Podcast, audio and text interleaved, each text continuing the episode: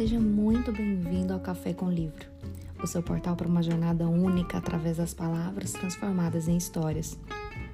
Aqui estamos entre um café quente e páginas cativantes.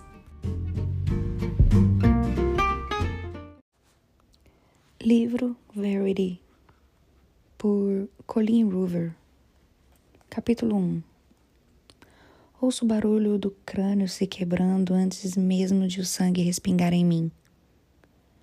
Eu me assusto, dou um passo para trás, para a calçada. O salto de um dos meus sapatos fica preso no meio-fio e preciso me segurar na placa de proibido estacionar para não cair. O homem estava na minha frente havia poucos segundos. Estávamos no meio da multidão esperando o sinal abrir quando ele resolveu atravessar antes da hora e acabou atingido por um caminhão. Eu tentei segurá-lo, mas só consegui agarrar o ar enquanto ele era atropelado. Fechei os olhos antes que o pneu do caminhão passasse por cima da cabeça dele, mas ao ouvir estourar, como se fosse uma rolha saindo de uma garrafa de champanhe, ele cometeu um erro Ficou olhando a tela do celular sem prestar atenção, provavelmente por já estar acostumado a atravessar aquela mesma rua todos os dias sem qualquer incidente. Causa da morte, rotina. As pessoas suspiram, mas ninguém grita. O motorista do caminhão salta do veículo e imediatamente se ajoelha ao lado do corpo do homem. Prefiro me afastar da cena enquanto outras pessoas se aproximam para ajudar. Eu não preciso olhar um homem embaixo do pneu para saber que está morto. Basta olhar para minha blusa que um dia foi branca e todo o sangue respingado nela, para saber que ele precisa de um carro funerário e não de uma ambulância. Tento sair dali achar um lugar para respirar. Mas agora o sinal está aberto para os pedestres. A multidão se movimenta e é impossível nadar contra a corrente naquele mar de pessoas no meio de Manhattan. Algumas nem desviam os olhos dos celulares ao passar pelo acidente. Fico parada e espero a multidão se dispersar. Viro meu rosto de relance para o acidente com o cuidado de não olhar diretamente para o homem. O motorista do caminhão está na parte de trás do veículo, falando ao telefone, com os olhos arregalados. Três ou quatro pessoas estão ali ajudando. Alguns filmam aquela cena macabra com seus celulares, movidos por uma curiosidade mórbida. Se eu ainda morasse na Virgínia, a cena seria completamente diferente todo mundo simplesmente ia parar. O pânico estaria instalado. As pessoas começariam a gritar. Uma equipe de TV chegaria em questão de minutos. Mas atropelamentos são tão comuns em Manhattan que não passam de um inconveniente. Um atraso no trânsito para uns, uma roupa estragada para outros. Acontece com tanta frequência que nem vai sair no jornal. Ainda que essa indiferença das pessoas me incomode, é exatamente o motivo de eu ter me mudado para essa cidade há 10 anos. Pessoas como eu pertencem às grandes cidades. Minha vida é irrelevante num lugar desse tamanho. Há muita gente com histórias muito mais tristes do que a minha. Aqui eu sou invisível, desimportante. Manhattan tem gente demais para se preocupar comigo. E eu a amo por isso. É, está machucada? Eu olho para o homem que toca o meu braço e observa minha blusa. A sua expressão é extremamente preocupada e ele me olha da cabeça aos pés procurando ferimentos. Pela reação, eu percebo que não é um desses nova-iorquinos sem coração. Pode até ser que more aqui agora, mas certamente vem de algum lugar que não lhe extraiu completamente a empatia. Está machucada? repete ele, me olhando nos olhos dessa vez.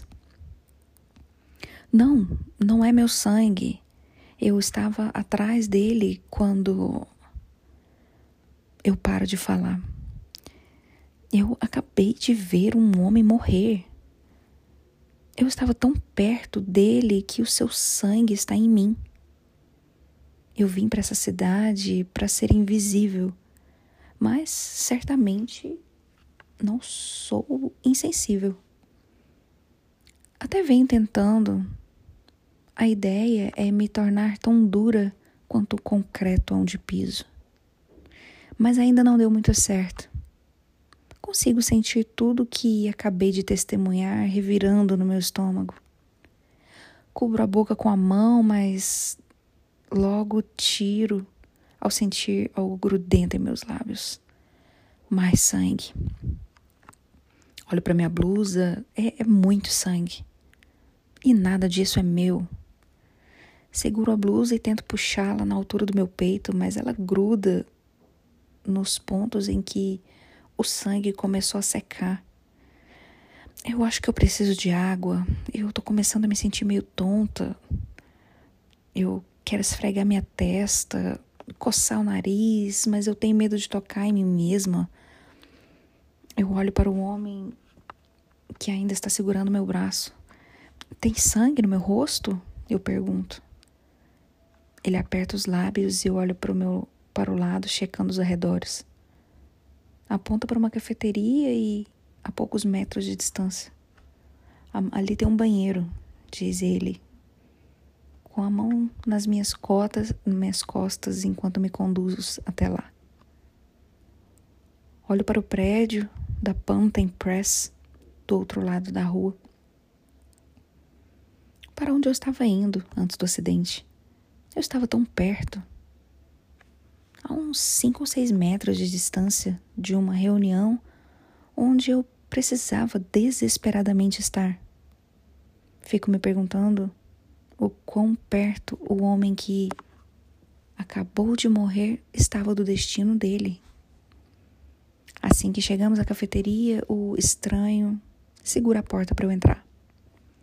Uma mulher carregando um café em cada mão tenta se espremer e passar por mim até que repare minha blusa. Ela logo se afasta e abre caminho. Eu vou em direção ao banheiro feminino, mas a porta está trancada. O homem abre a porta do masculino e acena para que eu entre com ele. Ele vai direto até a pia e abre a torneira. Eu olho para o espelho, aliviada. Não é tão ruim quanto eu imaginei. Há alguns respingos de sangue nas minhas bochechas que já estão começando a escurecer e secar, além de uma mancha na sobrancelha, mas por sorte foi a blusa que levou a pior. O homem me passa alguns papéis molhados e eu limpo meu rosto. Enquanto ele molha mais alguns, agora eu consigo sentir o cheiro do sangue. Nem num turbilhão, aquele odor penetrante me leva de volta aos meus 10 anos de idade. O cheiro de sangue era tão forte que continua na minha memória depois de todos esses anos. Aquilo me causa náusea e tento prender a respiração. Eu não quero vomitar. Mas preciso me livrar dessa blusa. Agora. Com os dedos trêmulos, eu abro os botões, tiro a blusa e a coloco embaixo da torneira. Deixo a água fazer todo o trabalho. Pego mais papéis com o estranho e começo a limpar o sangue do meu peito. Em vez de dar um pouco de privacidade para mim e para o meu sutiã nada atraente, o estranho tranca a porta para que ninguém entre e me veja sem camisa. É um excesso de cavalheirismo que me deixa um pouco desconfortável. Fico tensa olhando para ele pelo reflexo do espelho. Alguém bate a porta. Já vamos sair, avisa ele. Relaxa um pouco. Pelo menos há alguém do outro lado da porta para ouvir meus gritos caso seja necessário. Tento me concentrar no sangue, até tirar tudo do pescoço, do peito. eu me viro para dar uma olhada no cabelo, mas eu não encontro nada além das raízes escuras nascendo por baixo do caramelo desbotado. Toma, diz o homem abrindo o último botão da sua camisa branca limpinha. Vista isso. O paletó dele já havia sido tirado e agora está pendurado na porta. Ele me entrega a camisa de botão. Está com uma camiseta branca por baixo. O cara é forte e mais alto do que eu. A camisa dele vai me engolir. Não posso usar isso numa reunião. Mas eu não tenho opção. Eu seco a minha pele, visto a camisa e começo a abotoá-la. Eu tô ridícula. Mas pelo menos não foi a minha cabeça que explodiu na blusa de alguém. Há sempre um lado bom. Minha blusa não tem salvação eu tiro da pia e jogo no lixo. Então eu encaro meu reflexo no espelho. Dois olhos vazios e cansados me encaram de volta. Foram da cor de avelã ao castanho sombrio, depois do horror que testemunharam. Esfrego as bochechas com as mãos para tentar lhes devolver alguma cor, mas nada feito. Minha cara é de morte. Encosto na parede, de costas para o espelho. O homem está guardando a gravata no bolso do paletó e olha para mim um momento. Eu não sei dizer se está calma ou em estado de choque, diz ele. Eu não estou em choque, mas também não acho que eu esteja calma. Para ser sincera, eu digo, nem eu tenho certeza. Você está bem? Eu pergunto a ele. Estou ótimo, eu já vi coisas piores, infelizmente. Ele responde. Inclino a cabeça na tentativa de esmiuçar todas as camadas daquela resposta enigmática. Ele quebra o contato visual, mas isso só me faz encará-lo ainda mais. Imaginando que pode ser pior do que ver a cabeça de um homem ser esmagada embaixo de um caminhão. Talvez ele seja nova-iorquino, afinal de contas. Ou talvez trabalhe em um hospital. Ele tem um ar de eficiência que é bem comum em pessoas que são responsáveis por outras pessoas. Você é médico? Eu perguntei. Ele faz que não com a cabeça. Trabalho no mercado imobiliário. Ou trabalhava. Ele responde. Ele se aproxima e toca meu ombro, limpando algo da minha camisa, a, da camisa dele. Quando abaixa o braço, olha para o meu rosto por um momento antes de se afastar. Seus olhos combinam com a gravata que acabou de guardar no bolso. Chartreuse. Um verde brilhante. Ele é lindo. Mas algo me diz que eu não gostaria de ser quase como se sua beleza fosse um empecilho, uma parte dele que não quer ser notada. Ele quer ser invisível nessa cidade, igualzinho a mim. A maior parte das pessoas vem para Nova York para ser descoberta. O resto de nós vem para se esconder. Qual seu nome? Lowen. Ele hesita quando eu digo o meu nome, mas dura poucos segundos. Jeremy, ele responde. Ele caminha até a pia, abre a água novamente e começa a lavar as mãos. Continuo a encará-lo sem conseguir esconder a minha curiosidade. Como assim ele já viu algo pior do que o acidente que acabamos de testemunhar? Ele disse que atuava no mercado imobiliário, mas nem o pior dia de trabalho de um corretor deixaria alguém tão melancólico. O que aconteceu com você? Eu pergunto. Ele olha para mim pelo espelho. Como assim? Ele pergunta. Você disse que já viu coisas piores. Tipo o quê? Ele fecha a torneira, seca as mãos e responde: Quer mesmo saber? Eu assinto. Ele joga o papel na lixeira e depois enfia a mão no bolso. Seu comportamento fica ainda mais sombrio.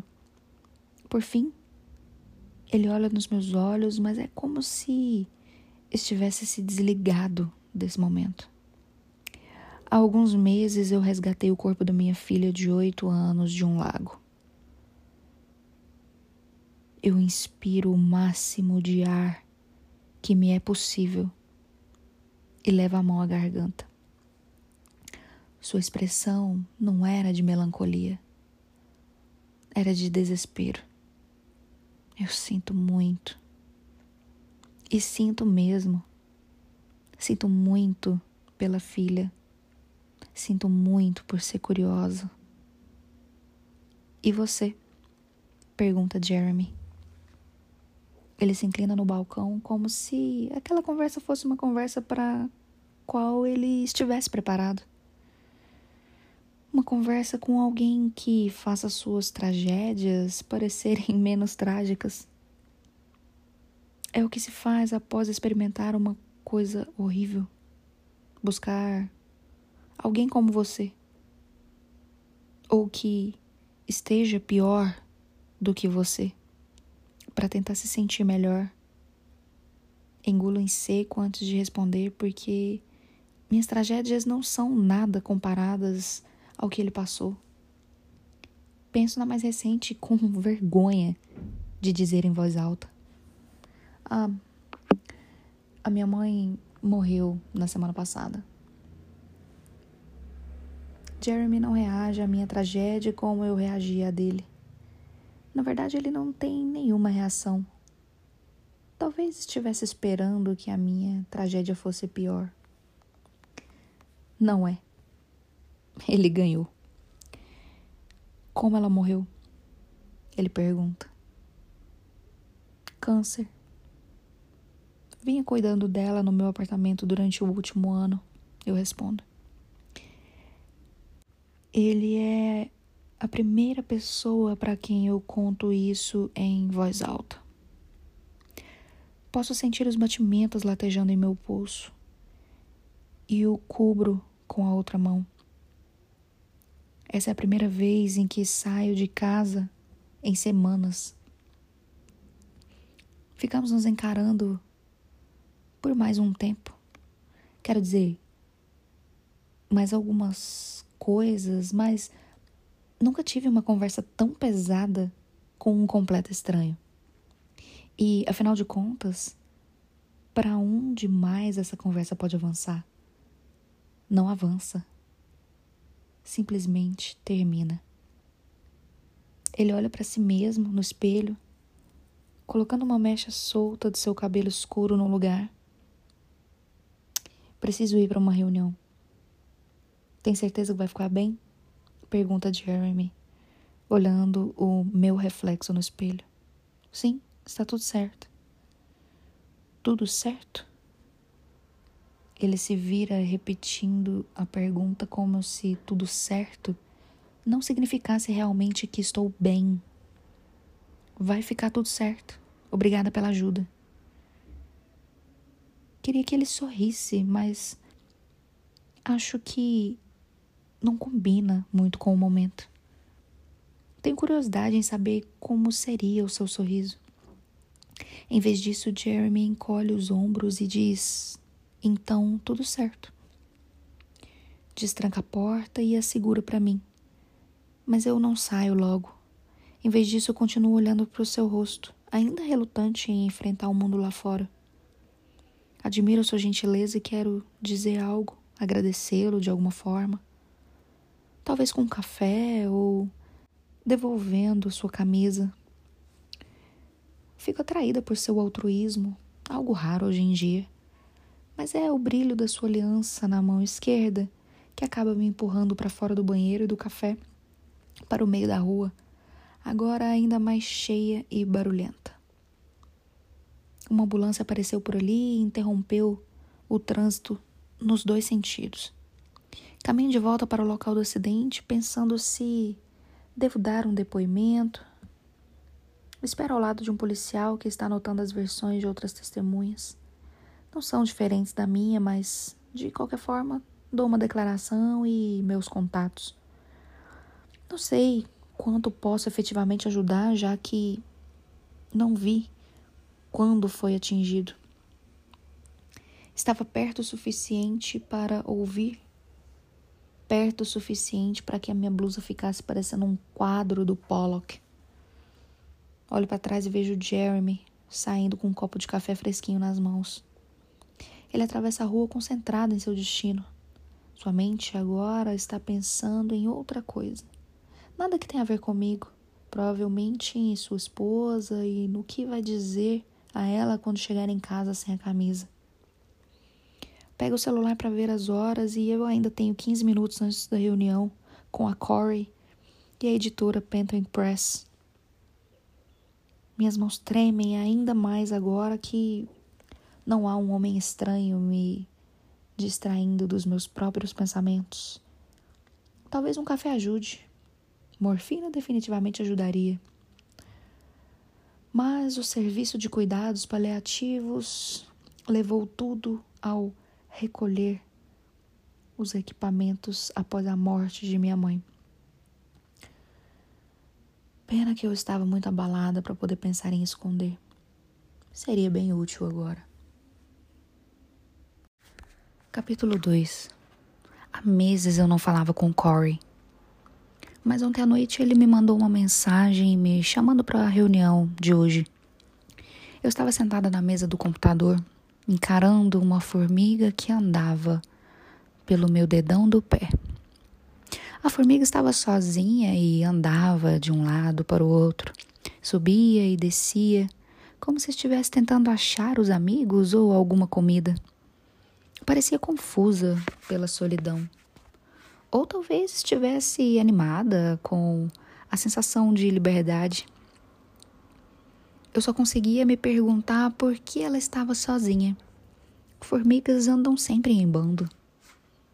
Todo aquele questionamento sobre a situação da formiga só deixava claro que eu realmente precisava sair de casa.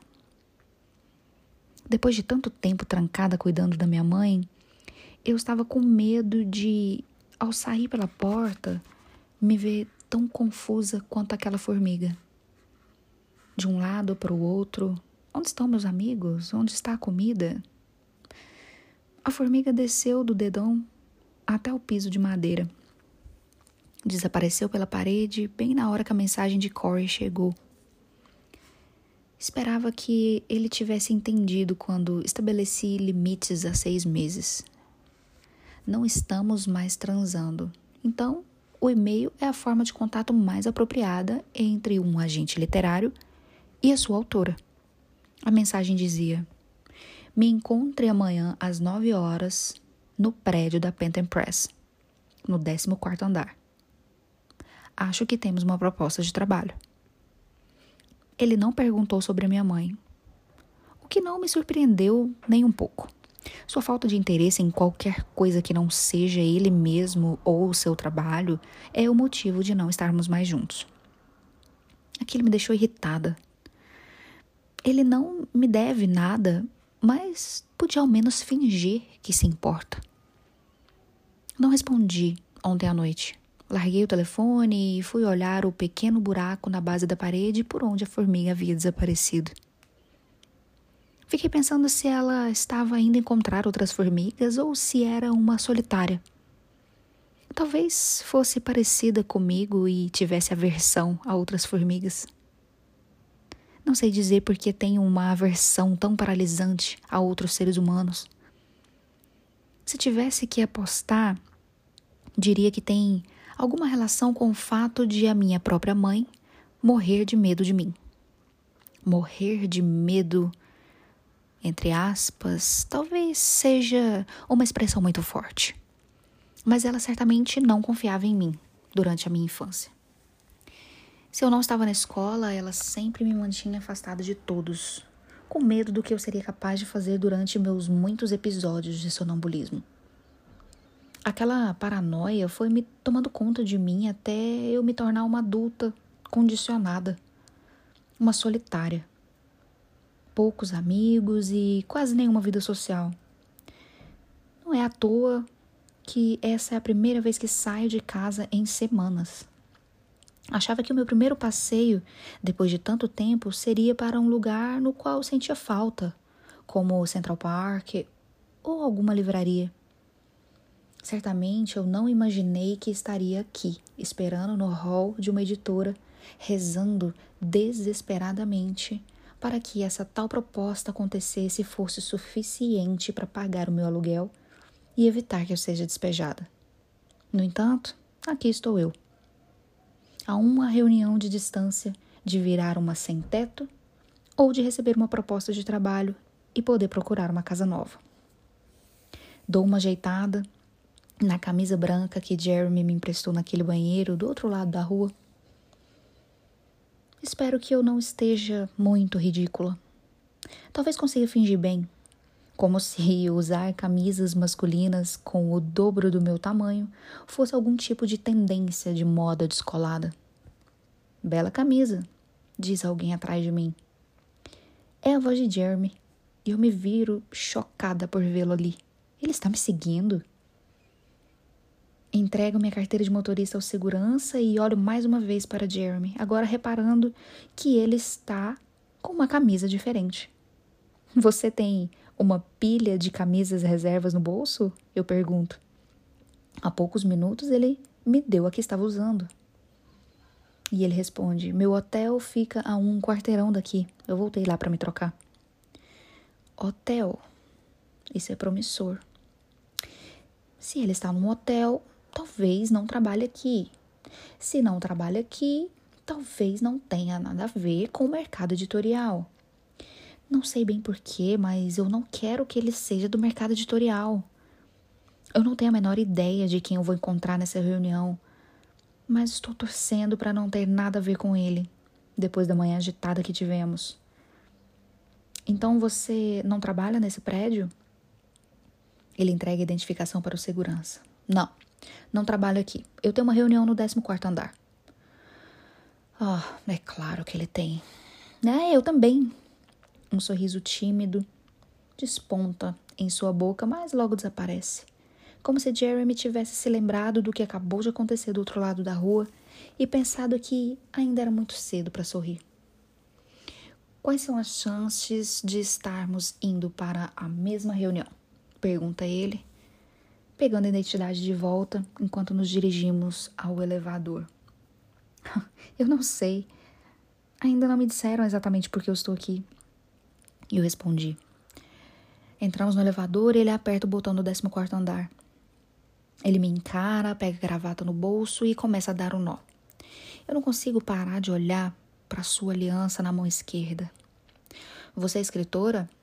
Ele pergunta. E eu respondo que sim com a cabeça. E você? Não, mas a minha mulher é.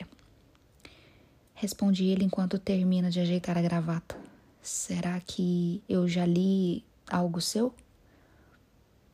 Eu duvido. Ninguém lê meus livros. E ele dá um sorrisinho. Lowen não é um nome muito comum. Tenho certeza de que consigo encontrar os livros que você escreveu. Por que isso? Ele realmente quer ler meus livros? Jeremy pega o celular e começa a digitar. Eu nunca disse que estava usando meu nome verdadeiro. Eu respondo rápido. Ele não tira os olhos do celular até a porta do elevador se abrir. Caminha até a porta e se vira para me encarar, sorrindo e me mostrando o telefone. Você não usa um pseudônimo. Escreve como Lowen Ashley, que, por incrível que pareça, é o nome da escritora que eu vou encontrar às nove e meia. Finalmente vejo aquele sorriso e, por mais maravilhoso que ele seja, eu não quero ver novamente. Ele deu um Google no meu nome e ainda que a minha reunião seja às nove, ele parece saber mais sobre o assunto do que eu. Se realmente estivermos indo para a mesma reunião, o nosso encontro ao acaso na rua me parece um tanto suspeito. Mas, pensando bem, a possibilidade de que estivéssemos no mesmo lugar na mesma hora não é tão absurda assim, já que estávamos indo na mesma direção. para a mesma reunião e que, portanto, testemunhamos o mesmo acidente. Ele se afasta e eu saio do elevador. Abro a boca, me preparando para dizer algo, mas ele começa a andar para trás. Vejo você daqui a pouco. E eu não sei nada sobre ele, nem qual é a sua relação com a reunião, para onde estou indo. No entanto, mesmo sem entender muito bem os detalhes do que está acontecendo, eu não consigo gostar desse cara. Ele me deu a própria camisa. Não é possível que seja uma pessoa horrível. Eu sorrio antes que ele dobre o corredor. Tudo certo, eu te vejo daqui a pouco. Tudo certo, diz Jeremy, devolvendo o sorriso. Eu fico olhando até que ele vira à esquerda e desaparece. Agora que eu estou fora do seu campo de visão, eu consigo relaxar um pouco. Que manhã intensa! O acidente que eu acabei de ver e me esbarrar duas vezes com esse cara desconcertante me deixou meio estranha. Eu coloco a mão na parede para me apoiar, só que chegou bem na hora, diz Corey. A sua voz me dá um sobressalto. Eu olho para o lado e Corey vem andando em minha direção pelo corredor oposto. Ele se inclina, me dá um beijo na bochecha e os meus músculos se enrijecem. Você nunca chega na hora. Eu ia chegar até mais cedo, mas prefiro não explicar o que me atrasou. Além de não parecer interessado, ele segue na mesma direção para onde Jeremy foi. A reunião é só às nove e meia, mas como achei que você ia se atrasar, eu disse às nove. Eu paro, olhando para a parte de trás da sua cabeça. Porra, Corey! Se tivesse me dito nove e meia em vez de nove horas, eu não teria testemunhado o acidente do outro lado da rua. Sangue de um estranho não teria respingado em mim. Você vem? E ele pergunta, parando um minuto.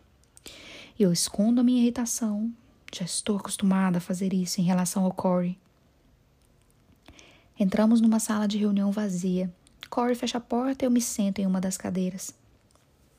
Ele se senta próximo a mim, na cabeceira da mesa, de modo a ficar me encarando. Eu tento não franzir o senho enquanto eu dou uma boa olhada nele depois de tantos meses. Ele não mudou nada. Todo limpinho, arrumado, de gravata, óculos e sorrindo. Sempre fazendo um imenso contraste comigo. Você está com uma cara péssima, eu digo porque ele não está nada péssimo. Ele nunca está e sabe disso. E você está com uma cara animada e encantadora. Ele diz isso porque nunca estou animada ou encantadora. Sempre pareço cansada e constantemente entediada. Aquela coisa de fazer carão não é comigo. No máximo faço uma carinha de paisagem. Como está sua mãe? Ah, morreu na semana passada. Ele não estava esperando aquilo. Recosta-se na cadeira e reclina a cabeça. Por que você não me contou? Por que você não perguntou antes? Eu pensei. Ainda estou processando. A minha mãe morou comigo durante os últimos nove meses, desde que foi diagnosticada com câncer de intestino em estágio 4. Morreu na semana passada após três meses sob cuidados paliativos. Era difícil sair do apartamento nesses últimos meses porque ela dependia de mim para tudo: comer, beber, virar-se na cama. Tudo começou a piorar e eu não podia sair do lado dela nunca. E por isso eu fiquei semanas sem colocar o pé para fora de casa. Por sorte, conexão Wi-Fi e um cartão de crédito tornam fácil viver uma vida inteira dentro de casa em Manhattan. Qualquer coisa de que você precise pode ser entregue. É engraçado que uma das cidades mais populosas do mundo possa também ser um paraíso para os agorafóbicos. E você está bem? pergunta Corey. Disfarço meu incômodo com um sorriso, mesmo sabendo que a preocupação dele é mera formalidade. Eu estou bem, já era esperado e isso ajuda. Digo apenas o que ele quer ouvir, eu não sei como ele reagiria à verdade. Que eu estou aliviada por ela ter morrido. Minha mãe nunca me deu nada na vida além de culpa. Nada mais e nada menos, apenas culpa pura e simples. Corey vai até o balcão repleto de guloseimas, garrafas de água e café. Está com fome, sede? Eu quero só uma água. E ele pega duas garrafas de água, me dá uma e volta a se sentar. Precisa de ajuda com o testamento? Tenho certeza de que Edward poderia ajudar. Edward é o advogado da agência literária de Corey. É uma agência pequena, então muitos dos autores acabam usando os conhecimentos de Edward para outras questões. Mas infelizmente eu não vou precisar. Quando aluguei um apartamento de dois quartos no ano passado, Corey tentou me avisar que eu não teria dinheiro para mantê-lo. Mas a minha mãe insistiu em morrer com dignidade. Ela queria que fosse em seu próprio quarto.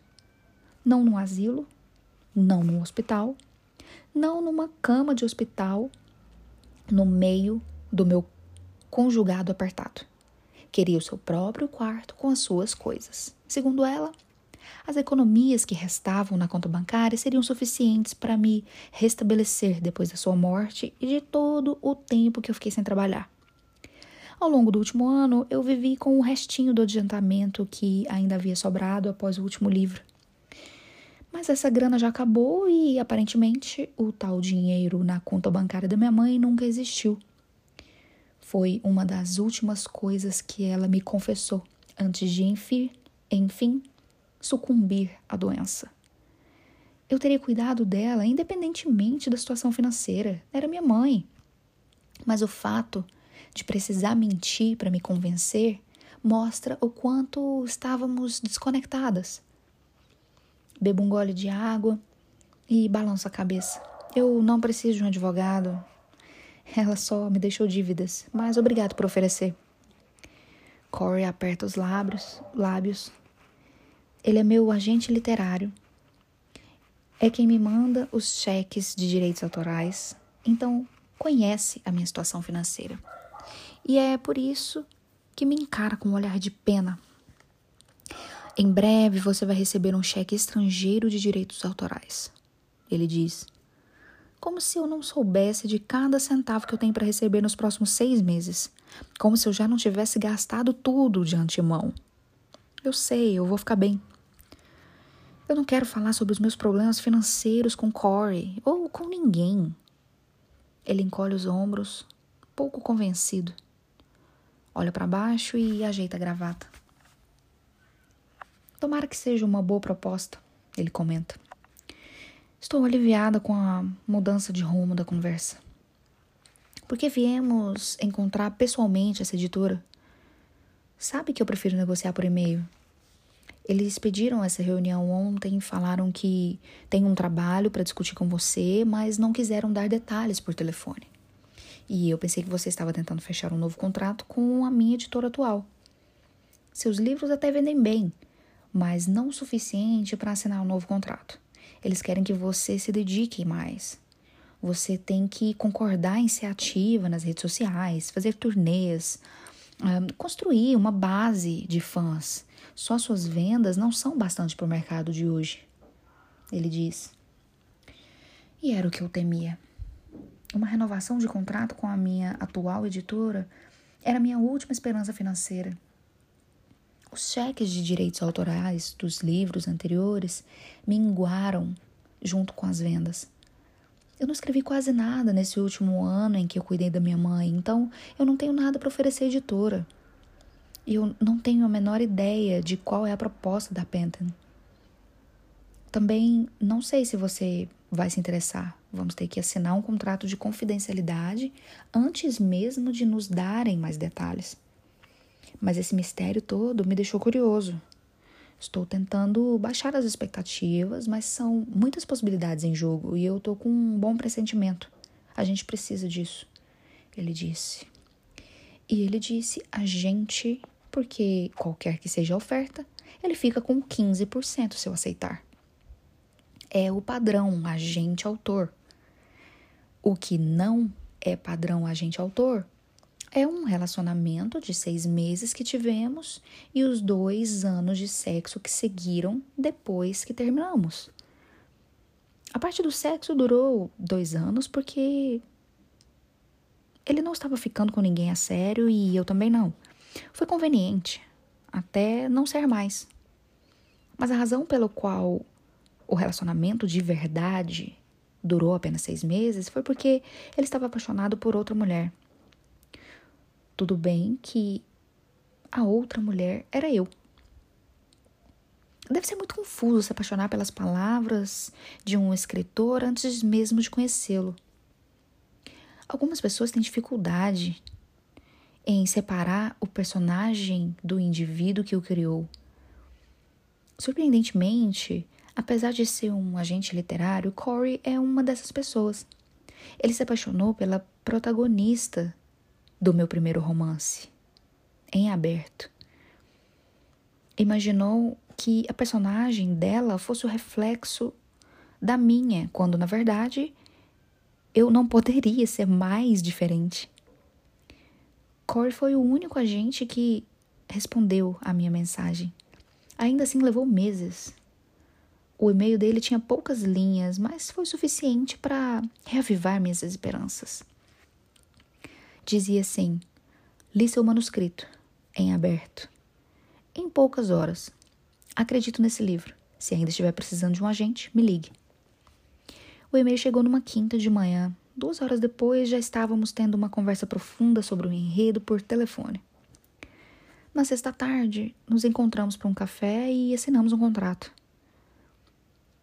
No sábado à noite, já tínhamos transado três vezes. Certamente, o nosso relacionamento feriu algum tipo de código de ética, mas eu não sei se foi por isso que durou, durou tão pouco. Assim que Corey percebeu que eu não era a inspiração para minha personagem, entendeu que não éramos compatíveis. Eu não era uma heroína. Eu não era simples. Eu era, na verdade, bem complicada um quebra-cabeça emocional desafiador que ele não estava disposto a desvendar. E tudo bem, eu não estava mesmo querendo ser desvendada. Estar em um relacionamento com ele era difícil, mas ser sua cliente era inesperadamente fácil. Por isso, decidi continuar na mesma agência depois do término. Ele continuou sendo leal e imparcial em relação à minha carreira. Você parece exausta, diz Corey, me desviando dos meus pensamentos. Está nervosa com a reunião? Eu concordo com a cabeça, esperando que ele se convença disso. Não estou com a mínima vontade de explicar por que eu estou exausta. Saí de casa duas horas atrás, mas parece que foi um ano. Confiro minhas mãos e braços procurando traços de sangue. Não está mais lá, mas ainda Posso sentir, eu sinto o cheiro. Minhas mãos ainda estão tremendo, por isso as escondo debaixo da mesa. Mas agora que estou aqui, eu me dou conta de que eu não devia ter vindo. Mas eu não posso deixar passar um contrato em potencial. Não estão chovendo ofertas e se eu não fechar algo logo, eu vou ter que procurar um emprego, entre aspas, normal. E se tiver um emprego, eu não terei mais tempo nenhum para escrever. Mas ao menos vou conseguir pagar minhas contas. Corey tira o lenço do bolso e limpa o suor da testa. Ele só sua quando está nervoso. O fato de ele estar nervoso está me deixando mais nervosa. Temos que combinar um sinal secreto para o caso de você não estar interessada? Ele pergunta. Vamos ouvir o que eles têm a dizer e depois pedimos para conversar em particular, eu respondo. Corey aperta a caneta e se ajeita na cadeira como se estivesse se preparando para uma batalha. Ok, deixa que eu falo. Não pretendia fazer diferente. Ele é carismático, é charmoso. Essas não são características de alguém que alguém atribuiria a mim. É melhor eu só ficar assistindo e ouvindo. O que é isso que você está vestindo? Ele pergunta. Corey está perplexo com a minha camisa, que ele só notou agora, apesar de ter passado os últimos 15 minutos comigo. Olho para a camisa enorme. Por um momento, tinha me esquecido do quão ridícula eu estava. Eu derramei café mais cedo e tive que trocar de camisa. De quem é essa camisa? Eu encolho os ombros. Ah, talvez seja sua, estava no meu armário. Saiu de casa com isso, não tinha nada melhor para vestir? Não, não acha que eu estou na moda? Pergunto sendo sarcástica, mas ele não percebe. Faz uma cara feia. Não. A ideia era essa? É um babaca mesmo. Mas é ótimo na cama, como a maioria dos babacas. É um alívio quando a porta se abre e uma mulher entra na sala. Logo atrás dela, de forma meio cômica, vem um homem mais velho. De tão próximo a ela, ele esbarra em suas costas quando a mulher para. Droga, Baron! Ouço-a murmurar.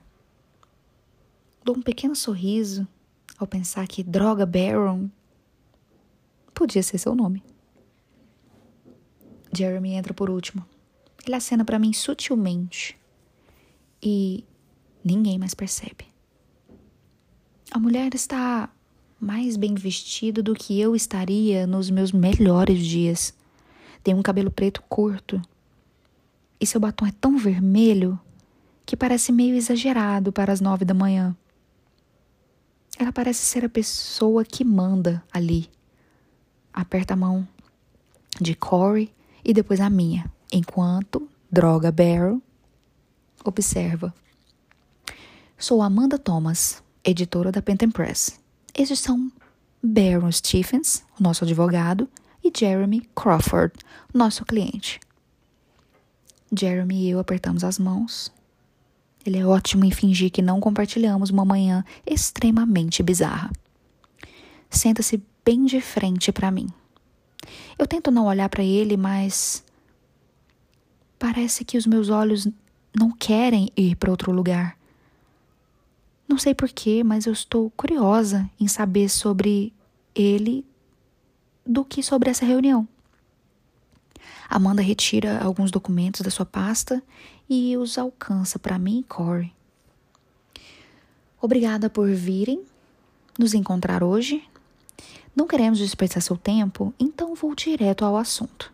Uma de nossas autoras está impossibilitada de cumprir o seu contrato por questões médicas e estamos em busca de alguém com experiência no mesmo gênero para escrever os três livros restantes de sua série.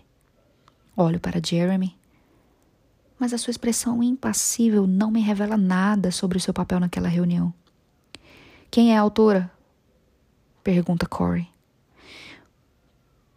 Podemos discutir todos os detalhes, mas preciso que assinem um contrato de confidencialidade. Queremos manter a situação da autora fora da mídia. É claro, concorda Corey. Concordo, mas não digo nada enquanto olhamos e assinamos os formulários. Corey os devolve a Amanda. O nome dela é Verity Crawford. Tenho certeza de que conhecem o seu trabalho. Corey empalidece ao ouvir o nome Verity. É claro que conhecemos o seu trabalho. Todo mundo conhece. Eu me viro para Jeremy. Verity é a mulher dele. Eles têm o mesmo sobrenome. Ele mencionou que a mulher é escritora. Mas por que estaria numa reunião sobre ela? Se nem mesmo ela está aqui. Conhecemos o nome, sim, disfarça Corey, escondendo o jogo. Verity tem uma série de muito sucesso e não queremos de jeito nenhum que fique inacabada. Continua Amanda. O nosso objetivo é contratar um escritor que concorde em assumir a história, terminar a série e participar de turnês, divulgação para a imprensa, tudo o que Verity faz normalmente. Vamos divulgar um comunicado para apresentar o um novo coautor e, ao mesmo tempo, preservar ao máximo a privacidade de Verity. Turnês, divulgação para a imprensa. Corey está me olhando. Ele sabe que eu não gosto dessa parte. Muitos autores são ótimos na interação com leitores, mas eu sou tão esquisita que é capaz de os leitores desistirem dos meus livros para sempre após me conhecerem pessoalmente.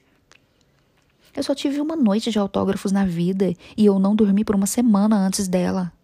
Eu estava tão aterrorizada durante os autógrafos que eu não conseguia nem falar. No dia seguinte, eu recebi um e-mail de uma leitora dizendo que eu fui snob com ela e que nunca mais leria os meus livros.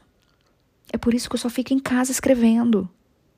A ideia que fazem de mim é muito melhor do que a realidade. Cor fica calado e começa a me olhar. E os papéis da Amanda. E qual será o adiantamento da senhora Crawford pelos três livros? É Droga Baron quem responde a essa pergunta. Os detalhes do contrato de Verity com a editora seguem os mesmos e, portanto, não serão divulgados. Os direitos autorais continuam permanecendo a Verity.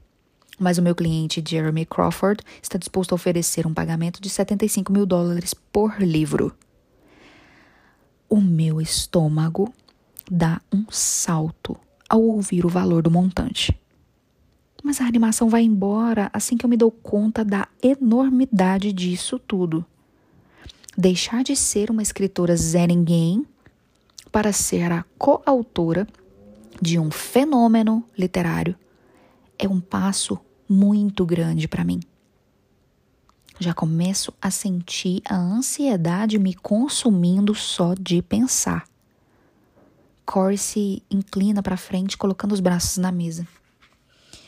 Eu imagino que esse valor seja negociável. Eu tento atrair a atenção de Corey. Quero dizer a ele que a negociação não é necessária. Não há a menor chance de aceitar escrever três livros e depois não conseguir terminar por estar nervosa demais. Droga Baron se ajeita na cadeira. Com todo respeito, Very, Verity Crawford passou mais de uma década construindo a sua marca. Uma marca que não existiria de outra maneira. A proposta não é pelos três livros. São 75 mil dólares por cada um o que dá um total de 225 mil dólares. Corey coloca a caneta em cima da mesa e se recosta na cadeira, aparentando estar um pouco impressionado. E qual é o prazo para a entrega dos textos? Já estamos atrasados, então seria bom ter o primeiro livro seis meses depois da assinatura do contrato. Eu não consigo parar de olhar o batom vermelho em seus dentes enquanto ela fala. O prazo para os outros dois livros é negociável. Gostaríamos, no entanto, que o contrato fosse completado nos próximos 24 meses. Posso sentir que Corey está fazendo as contas. Eu só tenho dúvidas se ele está calculando apenas a parte dele ou a minha também. Corey ficaria com 15%. É quase 34 mil dólares só para me representar aqui nessa reunião. Metade seria para pagar impostos. Eu ficaria com pouco menos de 100 mil na conta, ou seja, 50 mil dólares por ano. É mais do que o dobro do adiantamento que recebi por meus livros anteriores mas não é o suficiente para me convencer a embarcar numa série de tanto sucesso. A conversa continua inutilmente porque eu já sei que eu vou recusar. Quando Amanda mostra o contrato oficial, eu limpo a garganta e começo a falar. ah, eu agradeço a oferta. Eu digo, olhando diretamente para Jeremy para mostrar minha sinceridade. Eu agradeço de verdade, mas se estão procurando alguém para ser o novo rosto da série, eu tenho certeza de que há outros autores que se encaixariam melhor nesse papel. Jeremy não diz nada, mas está me encarando com um rosto muito mais curioso do que antes de eu falar. Eu me levanto, pronta para sair. Estou decepcionada com o resultado da reunião, mas ainda mais porque o meu primeiro dia fora de casa foi um desastre de todas as maneiras. Eu preciso ir para casa e tomar um banho. Eu gostaria de conversar com a minha cliente por um momento, intervém Corey levantando-se rapidamente. Amanda concorda, fechando a pasta enquanto também se levanta. Estamos de saída, os termos do contrato estão detalhados nesses papéis. Temos outros dois autores em mente para este trabalho, caso não estejam interessados. Então, por favor, nos deem uma resposta até no máximo amanhã à tarde. Jeremy é o único que permanece sentado. Ele não disse uma única palavra. Amanda se inclina para apertar minha mão se tiver qualquer dúvida, por favor, entre em contato. Eu estou à disposição para ajudar, diz Amanda. Obrigada, eu agradeço. Amanda e Droga Baron saem da sala, mas Jeremy continua com sua atenção voltada para mim. Corey olha para ele, esperando que Jeremy saia. Em vez disso, Jeremy se inclina olhando para mim. Será que podemos falar em particular? Ele pergunta. Ele olha para Corey, mas não está pedindo permissão. É mais um aviso para sair mesmo. Corey encara Jeremy meio desarmado por aquele pedido inusitado. Pelo jeito que vira a cabeça devagar para mim e semicerra os olhos, está querendo que eu diga não. É como se eu falasse: dá para acreditar nesse cara? Mas ele não sabe que tudo que eu quero é ficar sozinha na sala com Jeremy. Queria mesmo que todos saíssem, especialmente Corey. Porque eu tenho muitas perguntas a fazer. Sobre sua esposa, sobre como chegaram até mim. E por que ela não pode terminar a série. Um, tudo bem, eu respondo a Corey a veia da sua testa chega a pulsar enquanto ele tenta disfarçar a irritação. A sua mandíbula trava, mas ele concorda e sai da sala de reunião. Agora somos só Jeremy e eu. De novo. Se contarmos o elevador, essa é a terceira vez que estamos a sós num cômodo, desde que nos conhecemos pela manhã mas essa é a primeira vez em que eu sinto um nervosismo no ar. Tenho certeza de que é todo meu. Jeremy parece tão calmo quanto estava há menos de uma hora. Ao me ajudar a tirar os pedaços de um cara morto da minha pele, ele recosta na cadeira e põe as mãos no rosto. Nossa, essas reuniões com editores são sempre tão sisudas. Eu rio por dentro. Não sei. Normalmente eu faço essas coisas por e-mail. É, eu entendo por quê. Ele se levanta, pega uma garrafa de água. Talvez seja porque agora eu estou sentada e ele é tão alto. Mas eu não me lembro de ter me sentido tão pequena na sua presença antes. Saber que ele é casado com Verity Crawford me deixa mais intimidada do que ficar de sutiã na sua frente. Ele se recosta no balcão, cruzando os tornozelos. Está tudo bem? Você não teve muito tempo para lidar com o que aconteceu lá fora antes de vir para cá. Você também não. É, está tudo certo. Lá vem ele com essa expressão de novo. Imagino que você tenha perguntas. Sim, um monte. O que quer saber? Por que sua esposa não pode terminar a série? Ela sofreu um acidente de carro. Sua resposta é mecânica, como se estivesse fazendo um esforço para se desconectar de qualquer emoção. Me desculpe, eu não sabia. Eu respondo e mudo de posição na cadeira sem saber mais o que dizer. A princípio, eu não gostei muito dessa ideia de outra pessoa terminar o contrato. Eu tinha esperanças de que ela se recuperaria totalmente, mas aqui estamos nós. Sua atitude agora faz todo sentido. Ele parecia um cara calmo e reservado, mas agora percebo que aquela quietude era apenas tristeza. Uma tristeza evidente. eu não sei se é por causa do que aconteceu com a esposa ou se é o caso que me contou mais cedo no banheiro, ter perdido a filha há meses. Mas claramente esse é um homem que está perdido e precisa tomar decisões mais difíceis do que a maioria das pessoas já teve que tomar na vida. Eu sinto muito mesmo. Ele assente e volta a se sentar. Talvez pense que eu ainda estou considerando a oferta. Eu não quero mais desperdiçar o tempo dele. Eu agradeço a proposta, Jeremy, mas eu não é algo que me deixe confortável. Eu sou péssima com publicidade. Eu nem sei porque a editora pensou em mim para esse trabalho. Em aberto, ele diz: O meu sangue gela quando ele menciona um dos meus livros. Era um dos favoritos da Verity. A sua mulher leu um dos meus livros. Ela dizia que você seria o próximo fenômeno literário.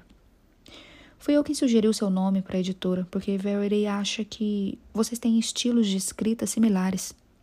Se alguém vai assumir a série dela, eu quero que seja alguém cujo trabalho ela respeita. Nossa, eu, eu estou muito lisonjeada, mas eu realmente não posso. Jeremy me olha em silêncio provavelmente tentando imaginar por que eu não estou reagindo como qualquer outro escritor faria diante dessa oportunidade. Ele não consegue me entender. Normalmente eu ficaria orgulhosa disso. Eu não gosto que as pessoas me entendam facilmente. Mas nesse caso parece errado. Deveria ser um pouco mais sincera, já que ele foi tão educado comigo hoje de manhã. Mas eu nem sei por onde começar. Ele se inclina para frente, seus olhos cheios de curiosidade. Olha para mim por um momento, apoia a mão na cabeça e se levanta, interpretando que isso significava o fim da reunião. Começo a me levantar também, mas Jeremy não vai até a porta. Em vez disso, anda até uma parede cheia de prêmios emoldurados. Eu me sento novamente. De costas para mim, Jeremy olha os prêmios. E só quando passa a mão por um deles eu percebo que pertence a Verity. Ele suspira e olha para mim novamente. Já ouviu falar em, entre aspas, pessoas crônicas? Eu faço que não com a cabeça. Eu acho que Verity criou esse termo. Depois que as nossas filhas morreram, disse que somos crônicos, entre aspas. Pessoas com a tendência à tragédia contínua. Uma coisa horrível atrás da outra. Olho para ele por um momento, confusa. Ele disse mais cedo que havia perdido uma filha, mas agora está usando a palavra no plural. Filhas? Ele respira fundo, expira totalmente derrotado. Sim, gêmeas. Chastain morreu seis meses antes de Harper. Foi. Ele não parece tão desconectado das emoções quanto antes. Passa a mão pelo rosto e volta a se sentar. Algumas famílias têm a sorte de não viver nenhuma tragédia, mas para outras é como se tivesse uma tragédia aguardando a cada esquina. Tudo o que pode dar errado, dá. E depois fica ainda pior. Eu não sei porque está me contando isso, mas eu não o questiono. Gosto de ouvi-lo falar ainda que as palavras sejam terríveis.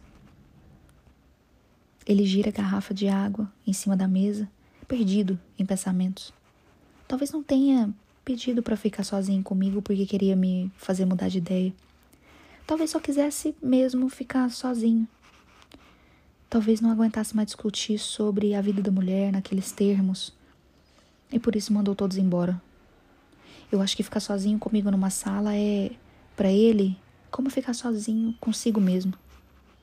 Ou talvez Jeremy sempre se sinta sozinho. Como nosso antigo vizinho, que, pelo que entendi, sem dúvida também era um crônico. Eu cresci em Richmond. Nosso vizinho perdeu três membros da família em menos de dois anos. O filho morreu em combate. A mulher morreu de câncer seis meses depois. Por fim, a filha morreu em um acidente de carro. E Jeremy para de girar a garrafa. Onde está esse homem agora? E ele me pergunta. Fico nervosa. Não estava esperando por essa pergunta. A verdade é que ele não aguentou perder todas essas pessoas importantes de sua vida. Ele se matou, alguns meses após a morte de sua filha. Mas dizer isso a Jeremy, que ainda está de luto pelas duas filhas, seria muito cruel. Ainda mora lá. Casou novamente alguns anos depois, tem alguns enteados e netos. Ele parece saber que estou mentindo mas está agradecido pela mentira. Você vai ter que passar um tempo no escritório da Verity, olhando alguns papéis. Ela tem anos de anotações e rascunhos, eu não saberia organizar aquelas coisas. Eu balanço a cabeça. Ele não ouviu nada do que eu disse? Jeremy, eu já disse, eu não posso. O advogado está jogando a oferta para baixo. Fale para o seu agente pedir meio milhão. Diga que não vai dar entrevistas, que vai assinar com pseudônimo e quer uma cláusula de não divulgação do seu nome. Assim, o que quer que esteja escondendo vai continuar escondido. Eu tento dizer que eu não estou escondendo nada além da minha falta de jeito, mas antes de qualquer coisa, ele vai em direção à porta. Moramos em Vermont, Assim que você assinar o contrato, eu passo o endereço. Pode ficar lá, quanto tempo quiser, para examinar o escritório dela. Com a mão na porta, ele para. Estou prestes a abrir a boca para rejeitar tudo de novo, mas só o que sei, o que sai é um hesitante tudo certo. Ele me olha por um momento como se fosse dizer mais alguma coisa, mas também responde. Tudo certo. Jeremy sai pelo corredor onde Corey estava esperando. Corey volta para a sala de reunião e fecha a porta. Olho para a mesa, confusa com o que acabou de acontecer. Eu não entendo por que estão me oferecendo tanto dinheiro por um trabalho que eu nem sei se eu consigo fazer. Meio milhão de dólares? E eu posso fazer sob pseudônimo? Sem turnê de lançamento ou entrevistas? O que foi que eu disse para conseguir isso? Não gosto dele, diz Corey sentando na cadeira. O que ele disse? Ele disse que o advogado está oferecendo pouco, que eu deveria pedir meio milhão sem entrevistas ou divulgação. Eu me viro a tempo de ver o Corey se engasgando. Ele pega minha garrafa de água e toma um gole. Cacete. Capítulo 3 Quando eu tinha vinte e poucos anos, eu tive um namorado chamado Amos, que curtia asfixia erótica. Foi por isso que terminamos. Eu me recusava a asfixiá-lo, mas às vezes eu pergunto o que teria acontecido se tivesse aceitado realizar aquele fetiche. Estaríamos casados agora? Teríamos filhos? Ele teria avançado para outras perversões sexuais ainda mais perigosas? Acho que isso era o que mais me preocupava nele. Quando você tem vinte e poucos anos, você deveria ficar satisfeito com o sexo comum e não querer incluir fetiches logo no início do relacionamento. Gosto de pensar que Amos, quando estou decepcionada, com o momento atual da minha vida. Ao ver o papel rosa da ordem de despejo na mão de Corey, penso que sempre podia ser pior. Podia estar com Amos ainda, por exemplo. Abro a porta e deixo Corey entrar. Não sabia que ele viria aqui, senão certamente teria tirado o aviso de despejo colado na porta. É o terceiro dia seguido que recebo um desses. Pego da mão dele e coloco na gaveta. Corey está com uma garrafa de champanhe. Achei que a gente devia comemorar o novo contrato, diz ele enquanto me passa a garrafa. Fico feliz que ele não tenha mencionado o despejo. Não estou tão péssima agora, já que existe esse pagamento no horizonte. O que vou fazer até lá, eu não tenho certeza. Talvez eu tenha o suficiente para ficar num hotel por uns dias. Eu sempre posso penhorar o que sobrou das coisas da minha mãe. Corey já tirou o casaco, está afrouxando a gravata. Era esse o nosso padrão antes de minha mãe se mudar para cá. Ele aparecia e ia tirando peças de roupa até que estivéssemos os dois debaixo das cobertas. A coisa toda acabou completamente quando eu descobri, pelas redes sociais, que ele estava saindo com uma garota chamada Rebecca. Não foi por ciúmes que terminei a nossa relação casual, mas por respeito à garota que não estava sabendo de nada. Como está a Becca? Pergunto quando abro o armário e procuro dois copos.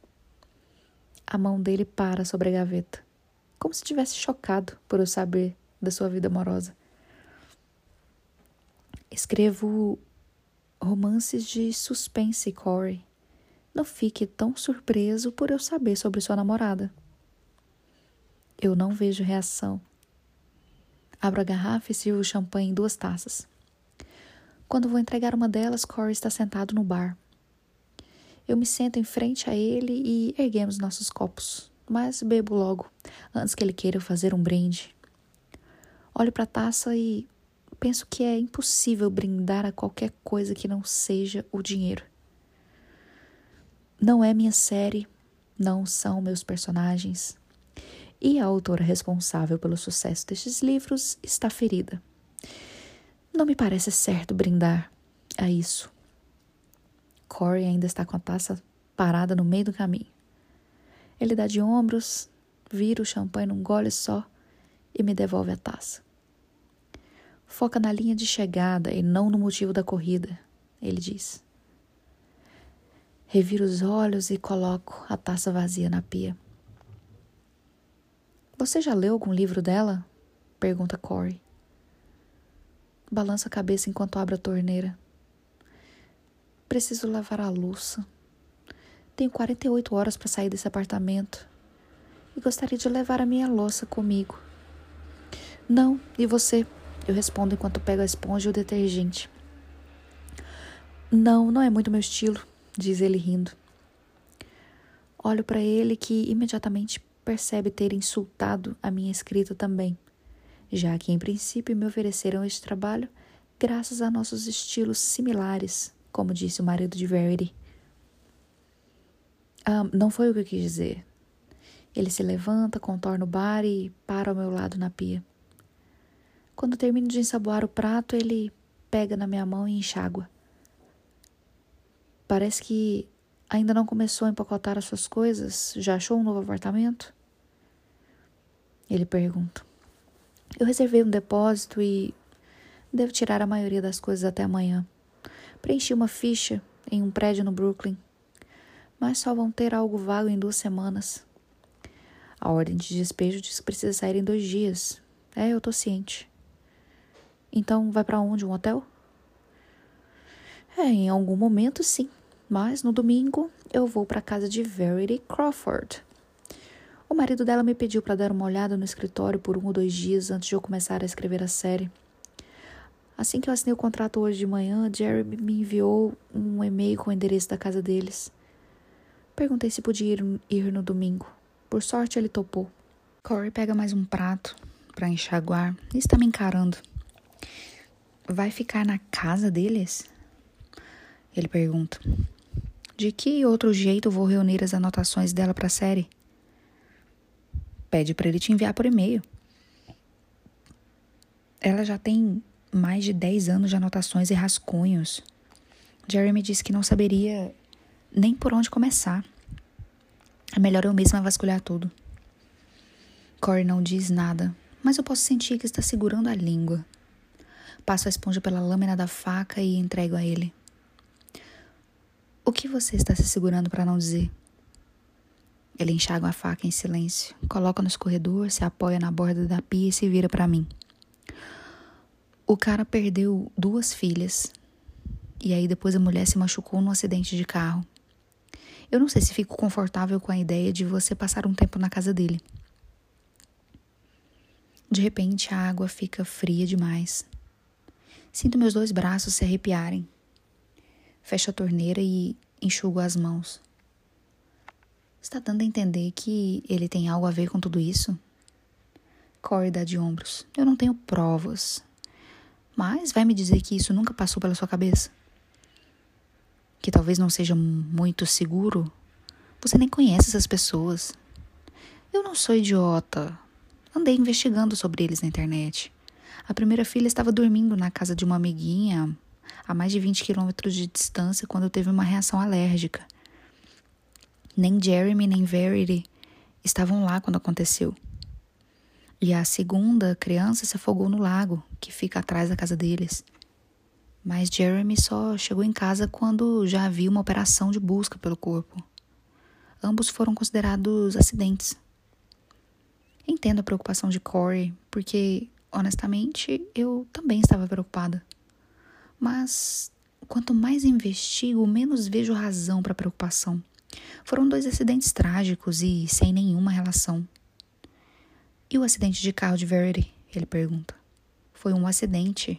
Ela bateu em uma árvore. Corey não parece convencido. Li que não tinha nenhuma marca de derrapagem na pista. Significa que ou ela dormiu ou fez isso de propósito. E você acha isso difícil de entender? Eu pergunto já irritada que ele esteja fazendo acusações sem provas. Ela perdeu duas filhas. Qualquer um que passe por isso tenta dar um jeito de escapar da dor. Corey enxuga as mãos no pano de prato e pega o casaco na cadeira. Acidentes ou não, a verdade é que essa família tem muito azar e muitos problemas emocionais. Então toma cuidado. Vai lá, pega o que for necessário e vai embora. Que tal se preocupar com os detalhes do contrato, Corey? Pode deixar que da pesquisa da escrita cuido eu. Eu só estou cuidando de você, diz ele enquanto põe o casaco. Cuidando de mim? Ele sabia que a minha mãe estava morrendo e não perguntou nada durante dois meses. Ele não está cuidando de mim. É só um ex-namorado que achou que transaria hoje, mas foi rejeitado e Logo depois soube que vou ficar hospedada na casa de outro cara. Isso aí é ciúme. Levo Corey até a porta, aliviada. Eu não culpo por querer ir embora mais cedo. O apartamento tem uma vibração estranha desde que minha mãe se mudou para cá. É por isso que eu nem tentei manter o aluguel ou dizer ao proprietário que terei dinheiro em duas semanas. Eu quero fugir daqui do mesmo jeito que Corey está fazendo agora. Só para constar, Parabéns. Mesmo que você não tenha criado a série, foi a sua literatura que a levou a esse trabalho. Devia estar orgulhosa. Eu odeio que ele diga coisas fofas quando eu estou no auge da irritação. Obrigada. Manda uma mensagem para mim assim que chegar lá no domingo, ok? Vou mandar. E avisa se precisar de ajuda na mudança. Eu não vou precisar. Tá bom então, responde ele. Ele não me abraça, dá um tchauzinho ao sair e essa é a despedida mais estranha que já tivemos. Sinto que nossa relação finalmente chegou ao status ideal. A gente e a autora. Nada além disso. Capítulo 4 eu podia ter escolhido qualquer outra coisa para fazer durante as seis horas de viagem de carro. Podia ter escutado Bohemian Rhapsody umas 60 vezes. Podia ter ligado para minha amiga Natalie e colocado o papo em dia, já que não nos falamos há mais de seis meses.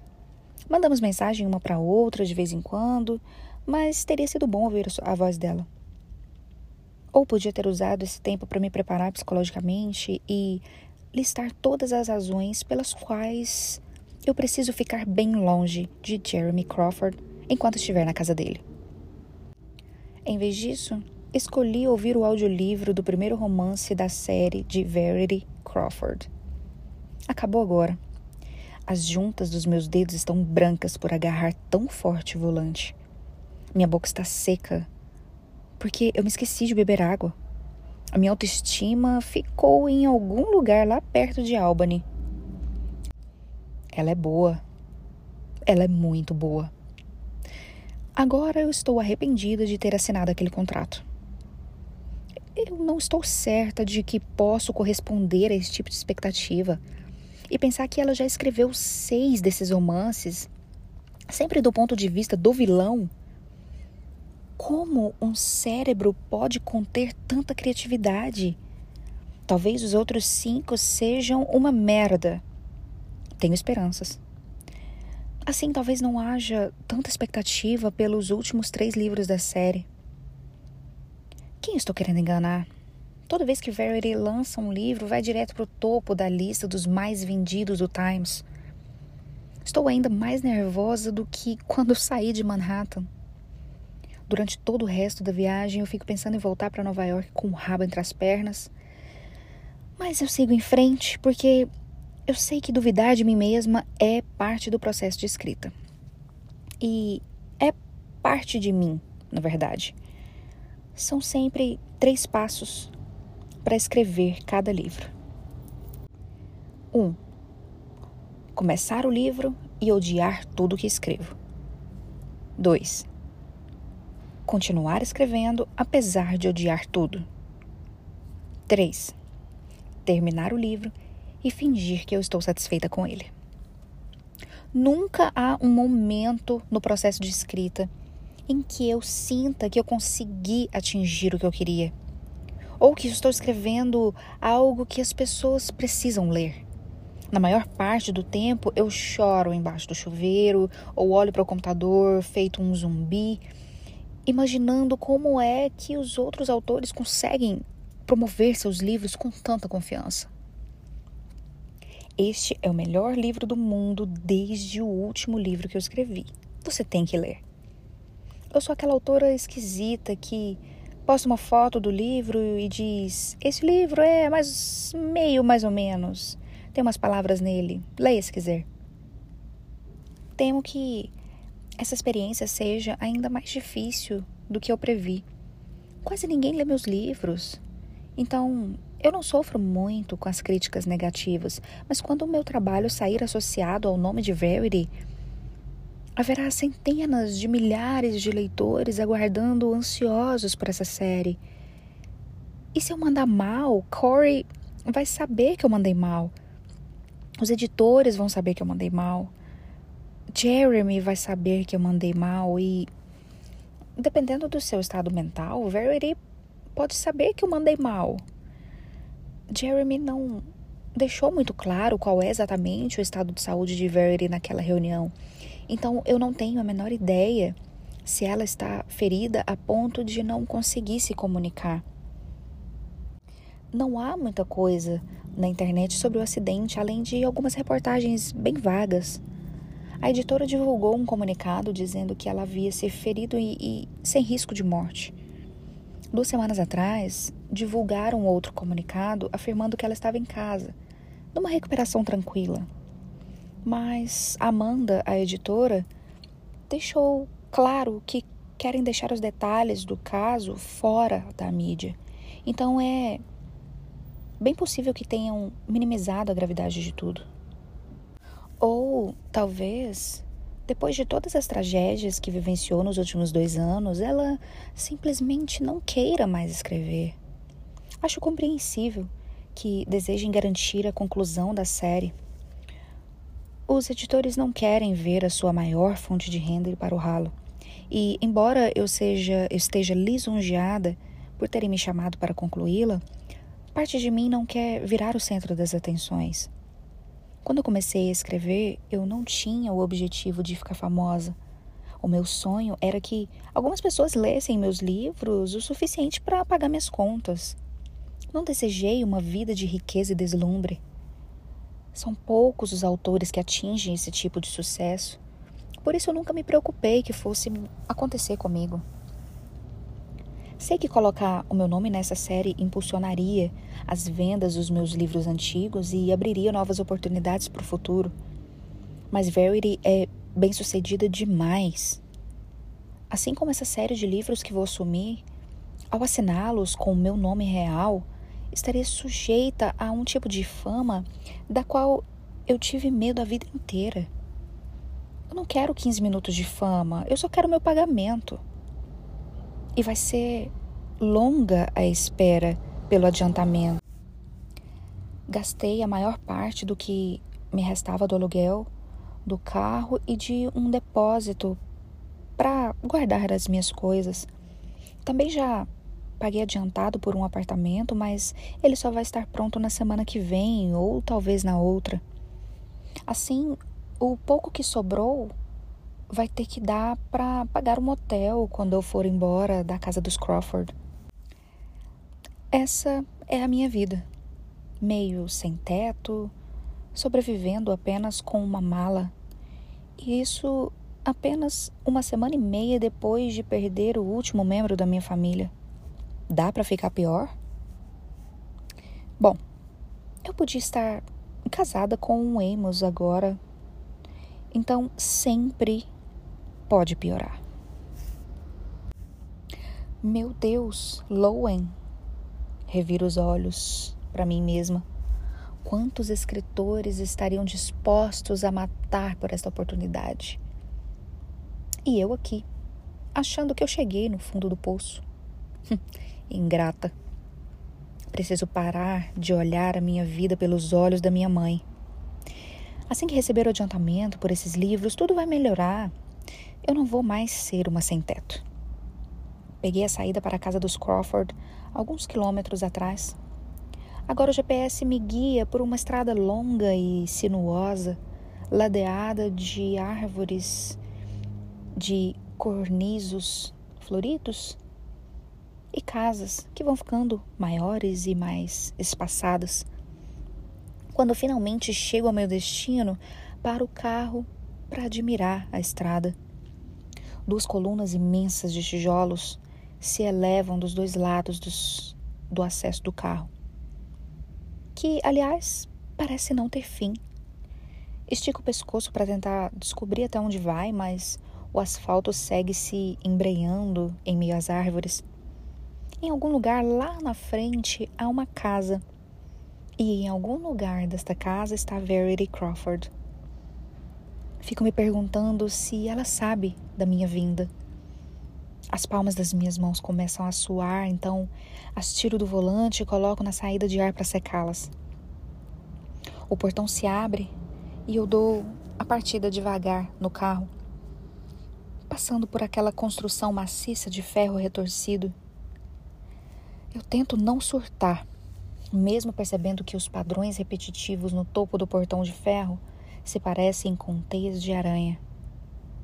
Faço a curva e sinto um arrepio as árvores vão ficando mais densas e mais altas até que eu vejo a casa.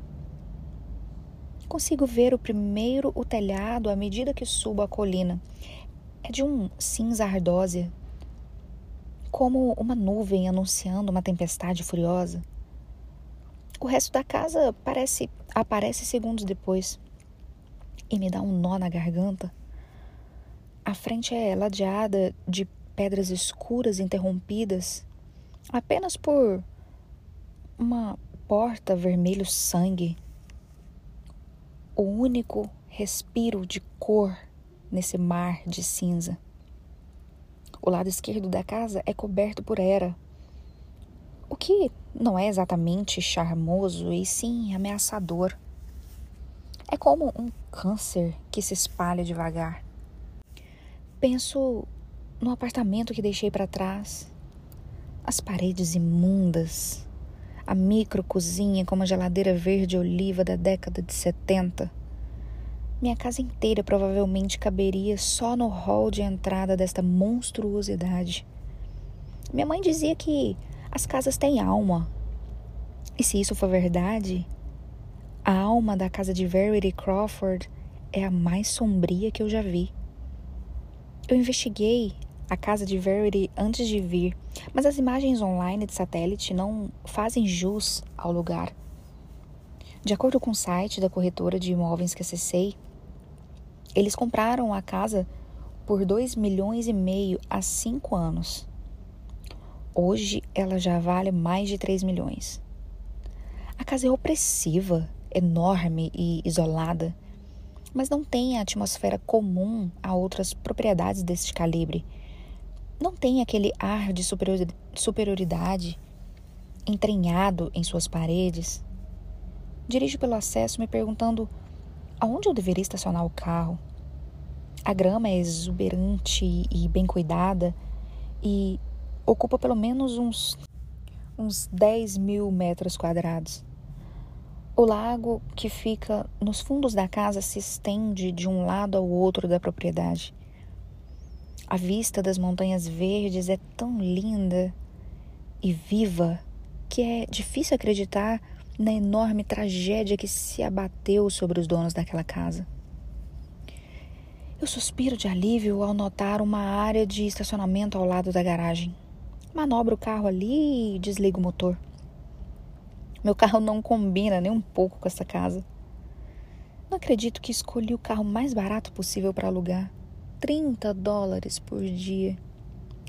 Duvido que Verity tenha se sentado no banco de um Kia Soul alguma vez na vida. A reportagem que li sobre seu acidente dizia que ela dirigia um Range Rover. Meu celular está no banco do carona e me viro para pegá-lo e avisar, que, avisar a Corey que cheguei. Quando volto para abrir a maçaneta do lado do motorista, quase caio dura e fico colada no banco. Olho para fora da janela. Merda. Que porra é essa? Levo a mão no peito para conferir se meu coração ainda está batendo. E olho de volta para o rosto que me encara da janela. Quando vejo que é apenas uma criança, coloco a mão na boca, torcendo para que ele já tenha ouvido algum palavrão na vida.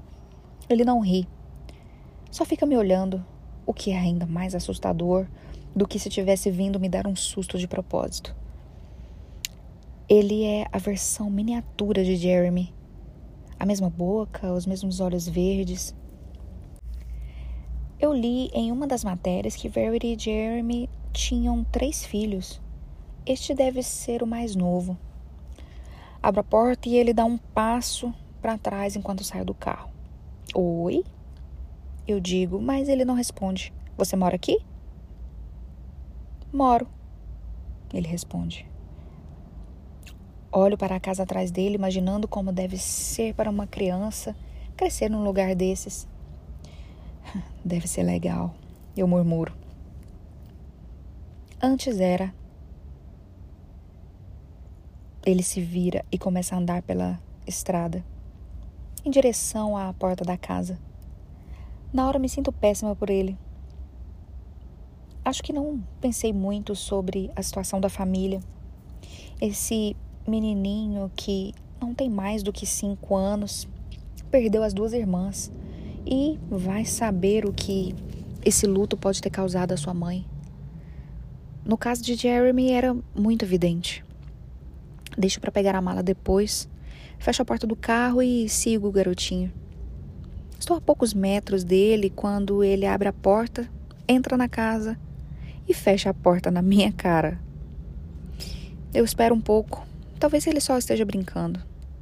Mas vejo pelo vidro da porta que ele continua andando para dentro da casa sem nenhuma menção de voltar e me deixar entrar. Eu não quero chamá-lo de babaca.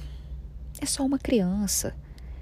E já passou por muita coisa, mas talvez ele seja um babaquinha.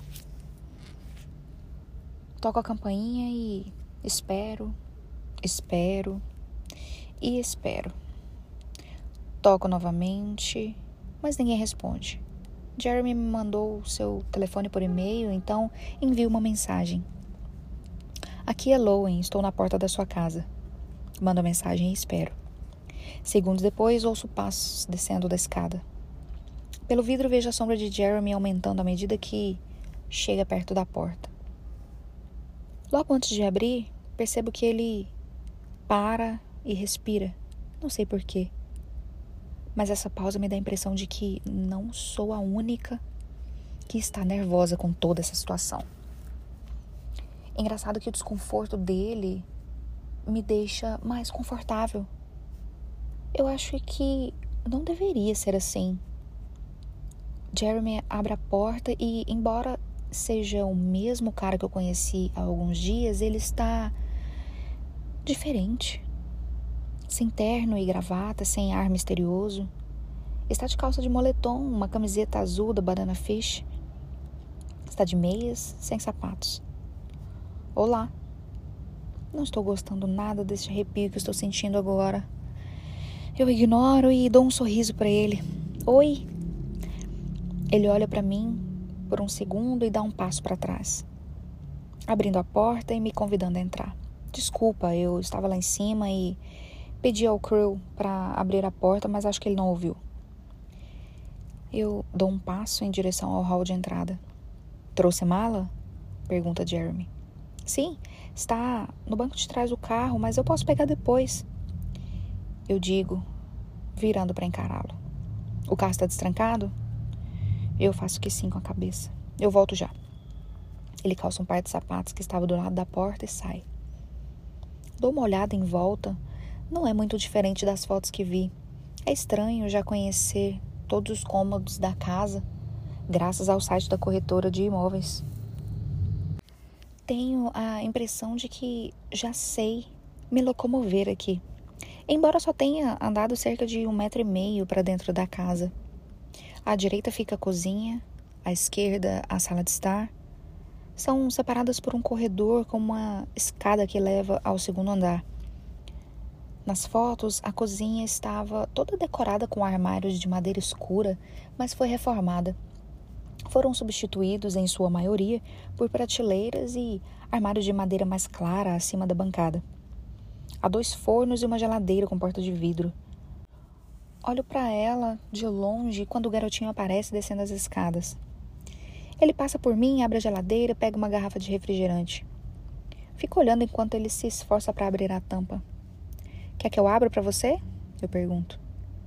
Quero, por favor. Responde me olhando com aqueles olhos grandes e verdes. Não devia ter pensado que ele era um babaca. A sua voz é tão doce e suas mãos tão pequenas que ainda nem conseguem abrir uma garrafa de refrigerante. Pego da mão dele e abro com facilidade. Devolvo enquanto a porta se abre. Jeremy franze a testa e olha para Crew. Acabei de dizer que não é para tomar refrigerante. Ele deixa a minha mala no chão, anda em direção a Crew e tira a garrafinha de suas mãos. Vai lá se preparar para tomar um banho. Suba em um minuto. Crew revira os olhos e sobe a escada. Não confie nesse garoto, é mais esperto do que nós dois juntos, ele avisa, levantando a sobrancelha. Ele bebe um gole do refrigerante e devolve a geladeira. Quer beber alguma coisa? Não, obrigada. Jeremy carrega minha mala pelo corredor. Espero que isso não seja muito estranho, mas você vai ficar no quarto principal. Todos nós dormimos no segundo andar agora e imaginei que seria mais fácil, porque é o quarto mais próximo do escritório dela. Ele disse: Eu não sei se eu vou precisar passar a noite aqui. Eu digo, seguindo Jeremy. O lugar me dá arrepios. Seria melhor pegar o que preciso e ir para um hotel. O meu plano era olhar o escritório e avaliar a situação. Jeremy ri abrindo a porta do quarto. Acredite, vai precisar de alguns dois dias. Talvez mais. Ele coloca a mala num recamier aos pés da cama, abre o closet e mostra uma área vazia. Deixei um espaço caso precise pendurar algo. O banheiro é todo seu. Por favor, me avise se precisar de algum produto específico. Com certeza temos em casa. Oh, obrigada. Eu olho em volta e é tudo tão bizarro. Principalmente porque eu vou dormir na cama deles. Meus olhos se voltam para a cabeceira, especificamente para as marcas de dentes no topo da cabeceira. Imediatamente desvio o olhar antes que Jeremy perceba. Ele vai ver na minha cara que estou imaginando qual dos dois teve que morder a cabeceira para não gritar durante o sexo. Será que já tive transas tão intensas assim? Precisa de um pouquinho de privacidade aqui ou quer ver logo o resto da casa? Não, vamos lá, eu digo, seguindo pelo corredor. Paro para olhar a porta do quarto. Essa porta tranca? Eu pergunto. Ele tranca, ele entra de novo no quarto e olha a fechadura. Eu acho que nunca trancamos antes, mas com certeza posso encontrar uma chave se for importante para você. Eu não durmo num quarto sem chave desde que tinha 10 anos de idade. Eu quero implorar por uma chave, mas ao mesmo tempo não quero incomodar ainda mais. Não, não precisa, tá tudo bem. Ele larga a porta, mas antes de voltar ao corredor, ele pergunta: Antes de irmos lá em cima, já sabe qual o seu pseudônimo vai usar para escrever a série? Eu não pensei nisso desde que a Peyton Press concordou com as condições que Jeremy me sugeriu. Eu ainda não pensei nisso, eu respondo, encolhendo os ombros. Queria te apresentar a enfermeira de Verity usando seu pseudônimo. Assim, ninguém vai poder ligar você à série se não quiser. O seu estado é tão grave que precisa de uma enfermeira. Está bem, eu acho que eu não tenho ideia de que não me usar. Qual é o nome da rua onde morava quando era criança? Pergunta Jeremy. Laura Lane. Qual é o nome do seu primeiro bicho de estimação? Chase. Era um Yorkshire. Laura Chase. Gostei.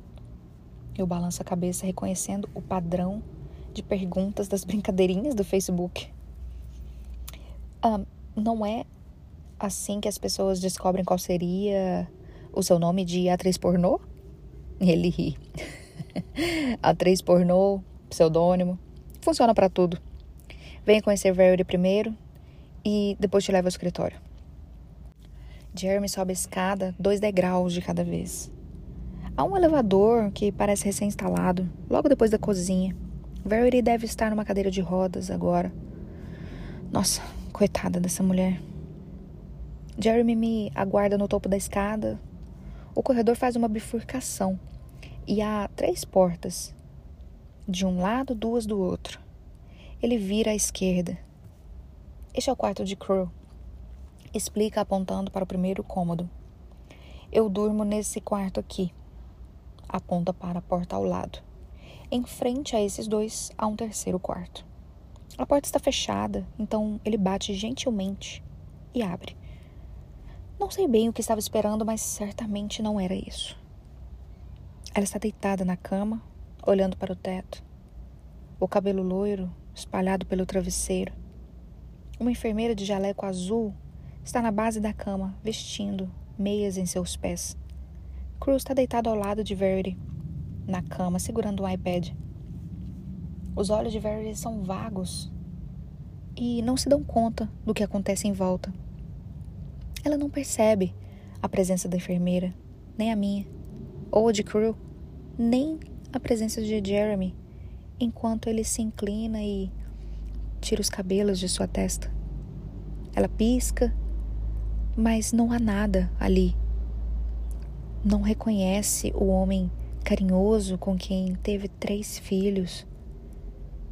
Eu tento esconder o arrepio que se espalha por meus braços. A enfermeira se dirige a Jeremy. Ela parecia cansada, então eu achei melhor colocá-la na cama cedo hoje. Ela explica e cobre com o cobertor. Jeremy vai até a janela e fecha as cortinas. Ela já tomou os remédios depois do jantar? A enfermeira levanta os pés de Verity, ajeitando o cobertor por baixo deles. Sim. Está tudo certo até meia-noite. Ela é mais velha do que Jeremy, talvez uns cinquenta e poucos anos, um cabelo curto e ruivo, olha para mim, depois para ele, esperando ser apresentada. Jeremy balança a cabeça como se tivesse se esquecido da minha presença. Essa é Laura Chase, a autora de quem eu falei antes. Laura, esta é April, a enfermeira de Verity. Eu aperto a mão de April e posso senti-la me julgando enquanto me olha de cima a baixo. Ah, achei que você seria mais velha, diz ela. Como responder a isso? Pelo jeito que ela me olha, o comentário parece uma alfinetada ou uma acusação. Ignoro e sorrio. Prazer em conhecê-la, April. O prazer é meu. Ela pega a bolsa no aparador e se dirige a Jeremy. Vejo você de manhã. Tem tudo para ser uma noite tranquila. Ela dá um pequeno beliscão na coxa de Crew, que ri e se encolhe. Dou um espaço para ela sair do quarto. Olho para a cama, os olhos de Verity ainda estão abertos.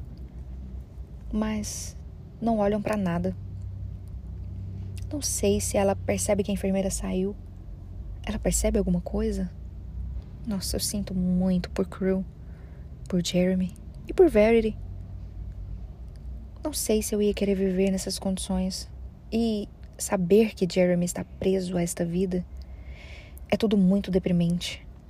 A casa, as tragédias do passado, da família, as dificuldades do presente. Crew, não me obrigue a fazer isso. Eu já disse para ir tomar banho. Diz ele para a criança. Crew olha para Jeremy e sorri, mas não sai da cama. Eu vou contar até três. Crew larga o iPad, mas continua a desafiar Jeremy. Um, dois, e então ao chegar ao três, Jeremy se joga sobre Crew, agarra seus tornozelos e o levanta pelo pé. É noite de ficar de cabeça para baixo. Crew está gargalhando e se contorcendo. De novo, não! Jeremy olha para mim. Laura, quantos segundos uma criança consegue ficar de cabeça para baixo antes que o cérebro vire ao contrário e ela comece a falar de trás para frente. Eu ri da interação dos dois. Ouvi falar que são 20 segundos, mas podem ser 15. Não, papai, eu vou tomar banho. Não quero que o meu cérebro vire ao contrário. E vai lavar as orelhas, porque pelo visto elas não estavam funcionando quando eu disse para você tomar banho. Eu juro, diz ele. Jerry me coloca pra, por cima do ombro, virando de cabeça para cima antes de voltar ao chão. Mexe no cabelo do menino, vai logo. Crew corre para o outro lado do corredor e entra no quarto. Ver a interação dos dois faz a casa parecer um pouco mais acolhedora. Ele é fofo, quantos anos tem? Eu pergunto. Ele tem cinco. Jeremy vai até a lateral da cama de hospital de Verde e levanta um pouco o encosto. Pega o controle remoto e liga a TV. Saímos do quarto e ele fecha a porta com cuidado. Já estou no meio do corredor quando ele me olha e coloca as mãos nos bolsos da calça de moletom cinza. Parece que quer falar mais, explicar mais, mas não o faz. Dá um suspiro e olha de volta para o quarto de Verity. Cruz está com medo, estava com medo de dormir no andar de cima sozinho. Está lidando bem com tudo, mas as noites são mais difíceis. Ele queria ficar mais perto dela, mas não queria dormir lá embaixo. Então viemos os dois para cima. Ou seja, o primeiro andar é todo seu à noite. Explica. E apaga a luz do corredor. Quer ver o escritório? Eu respondo, claro. Voltamos ao primeiro andar e chegamos à porta dupla logo na base da escada. Ele empurra uma das portas e revela o lado mais íntimo da esposa o escritório dela. Ao entrar, sinto como se estivesse remexendo sua gaveta de calcinhas. Do chão ao teto, há prateleiras lotadas de livros. Caixas de papel estão empilhadas nas paredes.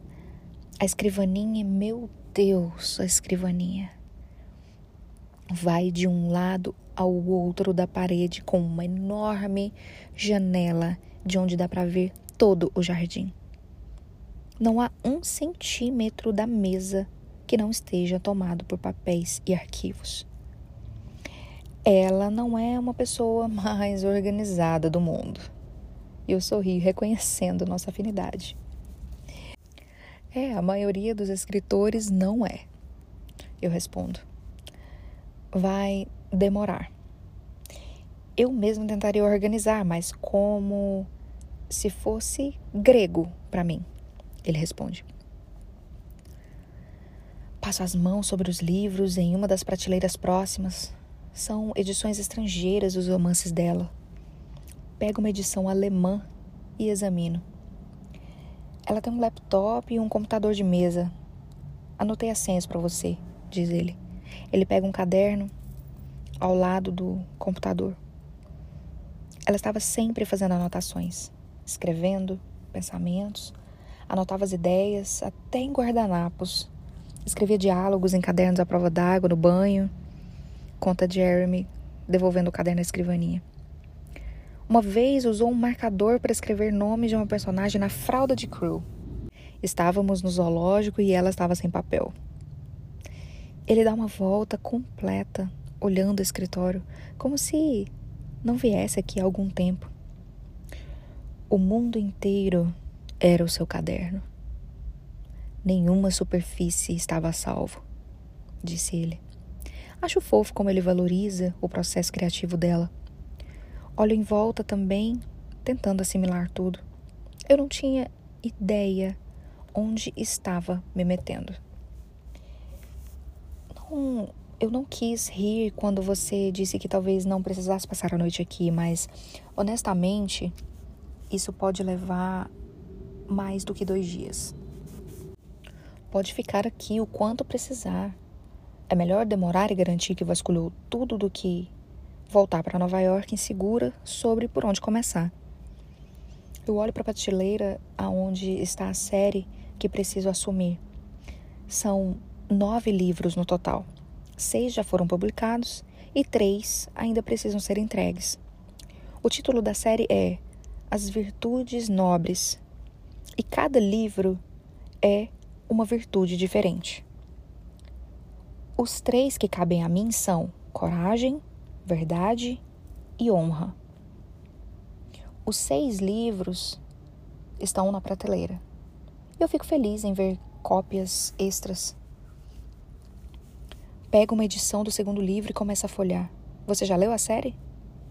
E eu faço que não com a cabeça. Eu não quero dizer que ouviu o audiolivro. Ele pode me fazer perguntas. Ah, ainda não. Eu não tive tempo entre assinar o contrato e vir para cá.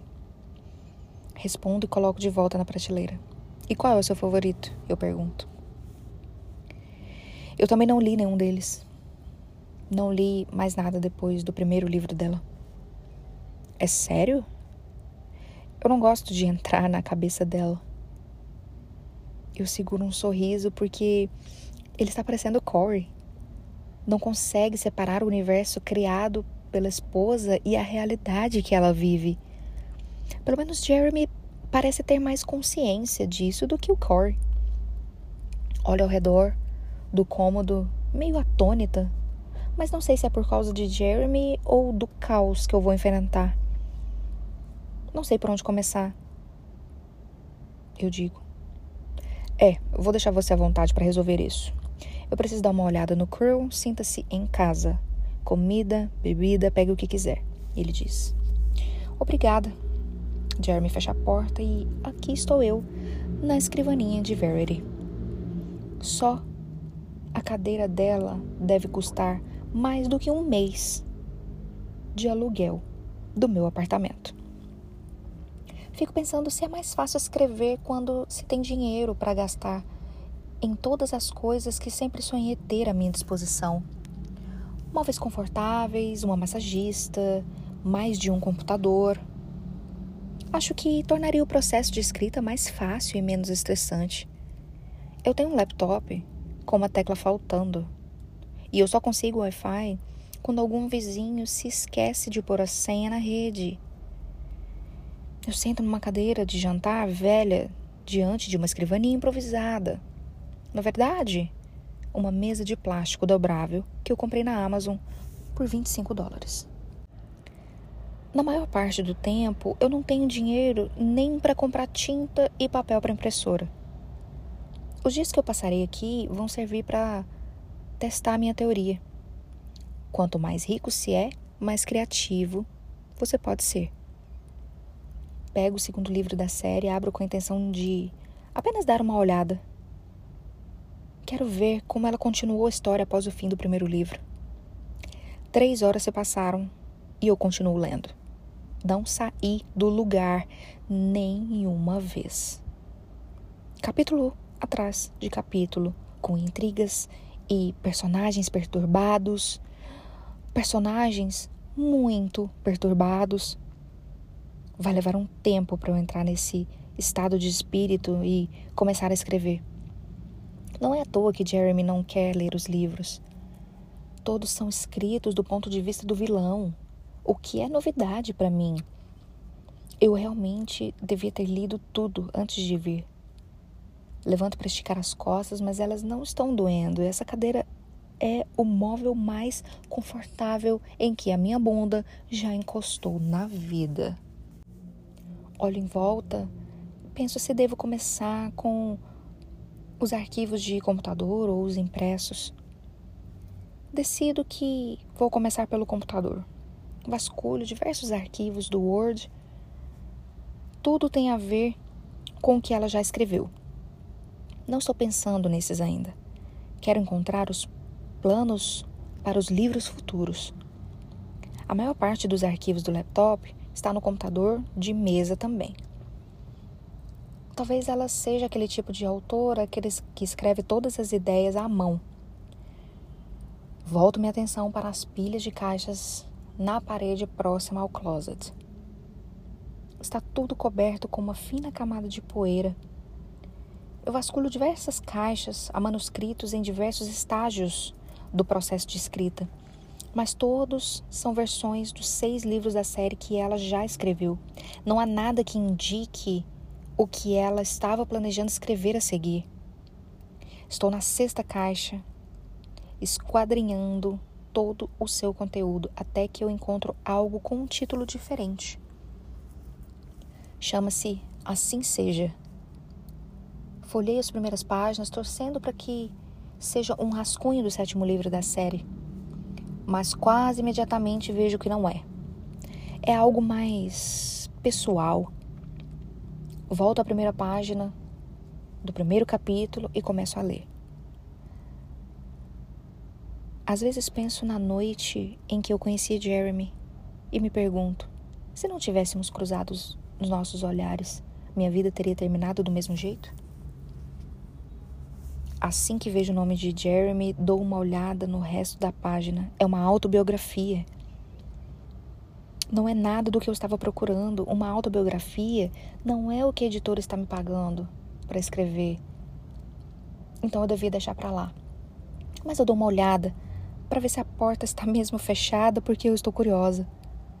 E ler um pouco desse texto pode ser considerado uma espécie de pesquisa. Preciso saber como a mente de Verity funciona para entendê-la como escritora. Essa é minha desculpa. Levo o manuscrito para o sofá, me aninho por ali e começo a ler.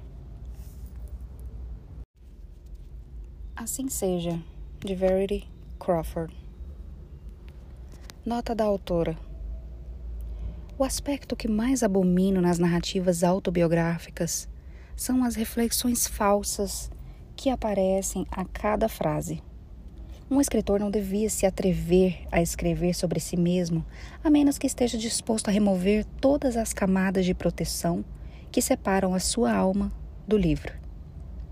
As palavras precisam vir do fundo das vísceras, abrindo espaço entre as, a carne e os ossos. Feias, sinceras, sangrentas, talvez até um pouco assustadoras, mas completamente expostas. Uma autobiografia que tem a intenção de fazer o leitor gostar do autor não é uma autobiografia de verdade. É impossível gostar das vísceras de alguém. Depois de ler uma autobiografia, o autor deveria sentir, pelo menos, uma antipatia incômoda pelo autor. É o que farei aqui. O que você vai ler às vezes terá um gosto tão ruim que terá vontade de cuspir, mas vai engolir essas palavras a ponto de elas fazerem parte de você, das suas vísceras, a ponto de elas te machucarem. E mesmo com esse meu aviso generoso, vai continuar ingerindo minhas palavras, porque este é você, humano, curioso. Pode continuar. Capítulo 1 Encontre o que você ama e deixe que te mate. Charles Bukowski Às vezes penso na noite em que eu conheci Jeremy e me pergunto se não tivéssemos cruzado nossos olhares, minha vida teria terminado do mesmo jeito? Desde o início, estava destinada a ter um fim tão trágico? Ou meu fim trágico é consequência das escolhas erradas e não do destino? Claro, o fim trágico ainda não chegou. Ou eu não estaria aqui contando o que levou a ele. Mas está a caminho. Posso pressenti-lo, da mesma maneira que pressenti a morte de Cheston. E assim, como acertei o destino dela, estou pronta para aceitar o meu. Não diria que estava perdida antes da noite que conheci Jeremy, mas certamente nunca havia sido descoberta até o momento em que ele pôs os olhos em mim. Já tinha tido namorados antes, até mesmo transas casuais de uma noite. Mas até aquele momento, nunca estive tão perto de imaginar uma vida com alguém. Quando o vi, consegui visualizar a nossa primeira noite juntos, nosso casamento, a lua de mel, os filhos. Até aquele momento, toda a ideia do amor sempre me parecera muito artificial. Uma estratégia da Hallmark. Um esquema criado por empresas de cartões de presente. Eu não tinha qualquer interesse no amor. Meu único objetivo naquela noite era encher a cara de graça e encontrar um investidor rico para trepar. Depois de entornar três Moscow Mills, eu já estava a meio caminho dessa missão e, considerando o olhar de Jeremy Crawford, estava prestes a superar minhas expectativas. Ele parecia rico e, vamos ser sinceros, era um evento de caridade. Gente pobre não vai a eventos de caridade a não ser como empregados. Bem, exceto você e eu, claro. Ele estava conversando com outros homens, mas olhava de relance para mim. A cada olhar, eu sentia que éramos as únicas pessoas naquele lugar. De vez em quando, me lançavam um sorriso. É claro. Eu estava com meu vestido vermelho naquela noite. Aquele que roubei da Macy's. Não me julgue. Eu era uma artista miserável e ele era muito caro. Minha intenção era reparar o roubo quando eu tivesse dinheiro. Doar para caridade, salvar um bebê ou coisa do tipo. O lado bom de pecar é que não precisa se redimir imediatamente. E aquele vestido era perfeito demais para deixar passar. Era um vestido bom para trepar. O tipo de vestido que não atrapalha em nada quando um homem quer abrir as suas pernas. Mulheres costumam cometer um erro ao escolher roupas para eventos deste tipo. Não pensam como a cabeça dos homens. Querem que seus peitos estejam bonitos, suas curvas estejam destacadas. Mesmo que isso signifique passar a noite inteira desconfortável ou usar uma roupa impossível de tirar. Mas quando os homens olham para os vestidos, não estão admirando o modo como ele destaca os quadris, ou a cintura, ou o fecho bonito nas costas. Eles avaliam o quão fácil será tirá-lo. Vão conseguir enfiar a mão por dentro das coxas quando estiverem sentados lado a lado na mesa? Vão conseguir trepar no carro sem aquela confusão de zíperes ou cintas? Vão conseguir trepar no banheiro sem precisar tirar a roupa toda? As respostas no caso do vestido vermelho roubado são sim, sim e claro que sim. Eu sabia que ele não conseguiria ir embora da festa sem falar comigo. Não depois de ver aquele vestido. Então eu decidi parar de dar atenção a ele. Estava parecendo desesperada. Eu não era o rato, era o queijo. Ia ficar parada ali até que ele viesse a mim. E ele veio. No fim das contas, eu estava no bar, de costas, quando ele colocou a mão em meu ombro e se inclinou, dirigindo-se ao barman. Jeremy não olhou para mim naquele momento. Apenas manteve a mão no meu ombro, como se estivesse me reivindicando como sua. Quando o barman se aproximou, eu fiquei olhando, fascinada. Jeremy apontou para mim com a cabeça. Sirva apenas água para ela pelo resto da noite, ele disse. Eu não estava esperando aquilo. Virei, apoiei o braço no bar e o encarei. Ele deslizou os dedos até o meu cotovelo antes de recolher a mão. Senti um tremor pelo corpo misturado com uma onda de raiva. Eu sou totalmente capaz de decidir por mim mesma quando é hora de parar de beber, eu disse. Jerry me deu um sorrisinho e, embora eu tenha odiado a arrogância, ele era muito bonito. Tenho certeza que é, ele respondeu. Eu só bebi três drinks a noite toda. Ótimo. Ajeitei o corpo e chamei o barman de volta. Vou querer outro Moscow meu, por favor. O barman olhou para mim, depois para Jeremy e de volta para mim. Desculpe, senhora, um, eu fui orientado a lhe servir só água. E eu revirei os olhos. Eu ouvi, eu estou bem aqui. Mas eu não conheço esse homem, ele não me conhece e eu quero mais um moscou. Ela vai beber água, disse Jeremy. Sem dúvida, estava atraída por ele. Mas aquela atitude machista já estava ofuscando sua beleza. O barman levantou os braços. Eu não quero me meter nisso. Se quiser um drink, peça no outro bar disse apontando para o outro lado. Peguei minha bolsa, levantei a cabeça e saí andando. Ao chegar ao outro bar, sentei-me e esperei o barman terminar de atender outra pessoa. Nesse meio tempo, Jeremy apareceu novamente. Desta vez, se apoiando no bar. Não me deu a chance de explicar porque eu queria que bebesse água. Eu virei a cabeça em sua direção. Desculpe, eu não sabia que tinha obrigação de te dar atenção, eu respondi. Ele riu, encostando no bar, me olhando com a cabeça de lado, com um sorriso sem graça. Estou te observando desde que cheguei. Tomou três drinks em 45 minutos. Se continuar nesse ritmo, eu não vou me sentir confortável em te convidar para ir embora comigo. Preferi que tomasse essa decisão sóbria. A voz dele soava como música para os meus ouvidos. Continuei olhando para Jeremy, tentando entender se era tudo uma farsa. Era possível um homem bonito e aparentemente rico fosse também atencioso? Parecia mais pretensioso do que qualquer coisa, mas a cara de pau me convenceu.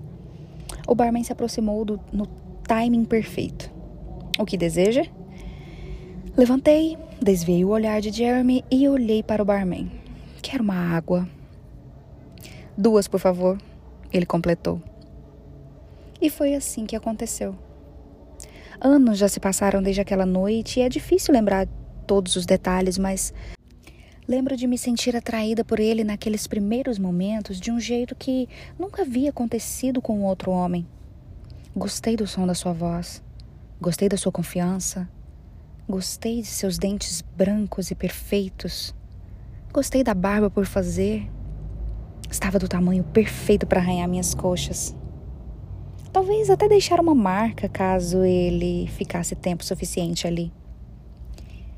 Gostei que não tivesse pudores em me tocar e como, em todas as vezes, o roçar dos seus dedos fazia minha pele formigar. Depois que terminamos de beber nossas águas, Jeremy me conduziu para a saída. Sua mão na base das minhas costas, seus dedos acariciando meu vestido. Andamos até sua limusine e ele segurou a porta para eu entrar. Sentou-se de frente para mim e não ao meu lado. O carro tinha cheiro de flores, mas eu sabia que era de perfume. Até me agradou, apesar de saber que outra mulher havia estado ali. Olhei para a garrafa de champanhe pela metade, ao lado de duas taças, uma delas com batom vermelho. Quem é ela? E por que ele foi embora da festa comigo e não com ela?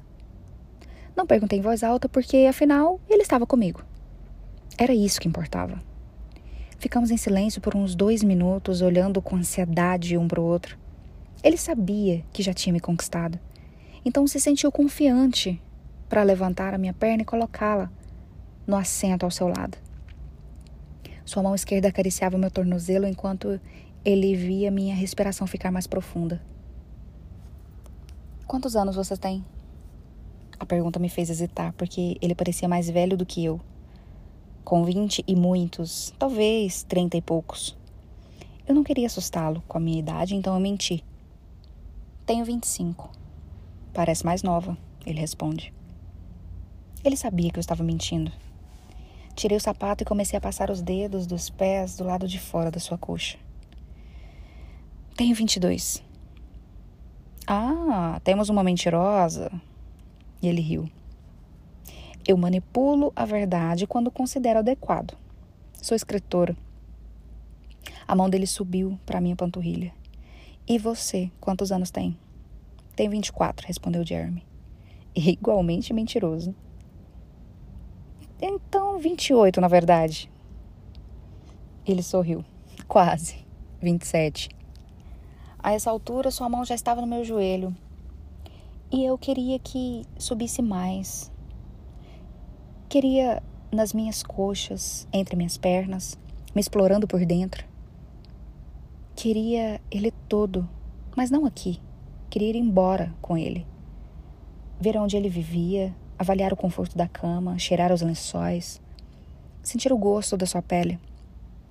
Onde está seu motorista? Jeremy olhou para frente da limusine. não sei, respondeu olhando de volta para mim.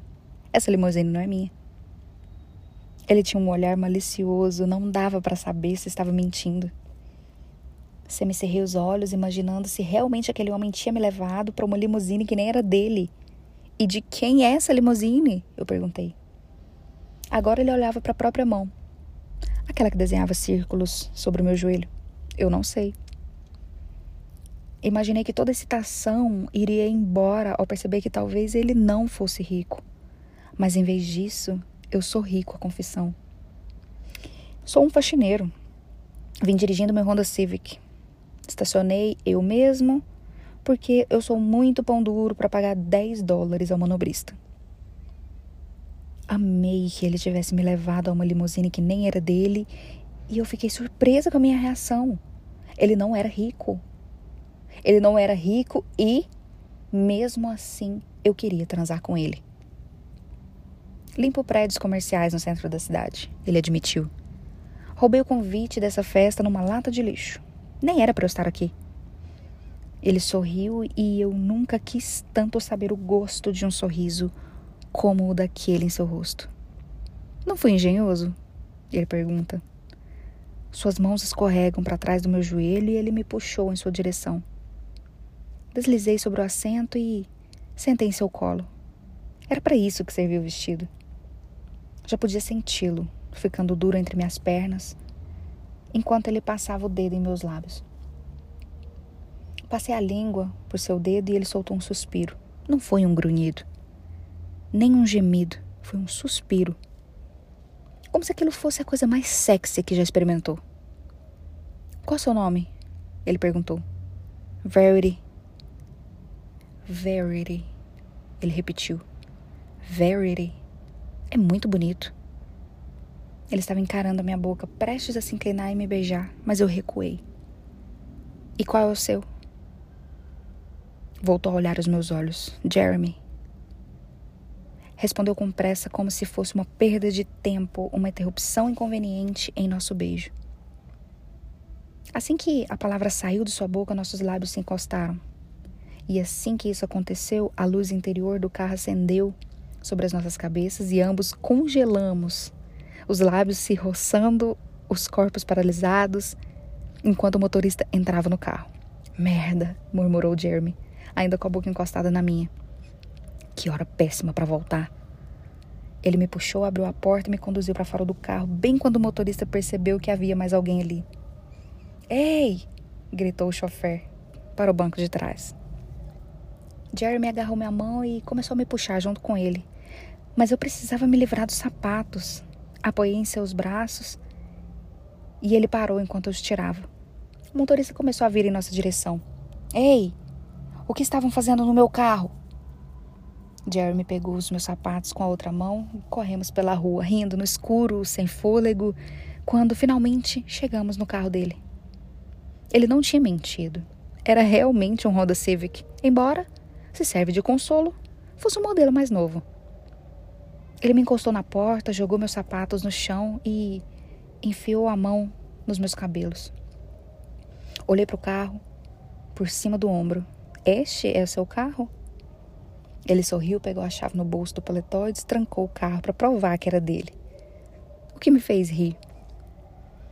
Estava me encarando, nossas bocas muito perto, e eu podia jurar que ele já imaginava como seria a vida comigo. É impossível olhar para alguém do jeito que ele me olhava, com todo o peso do passado, sem imaginar o futuro. Ele fechou os olhos e me beijou.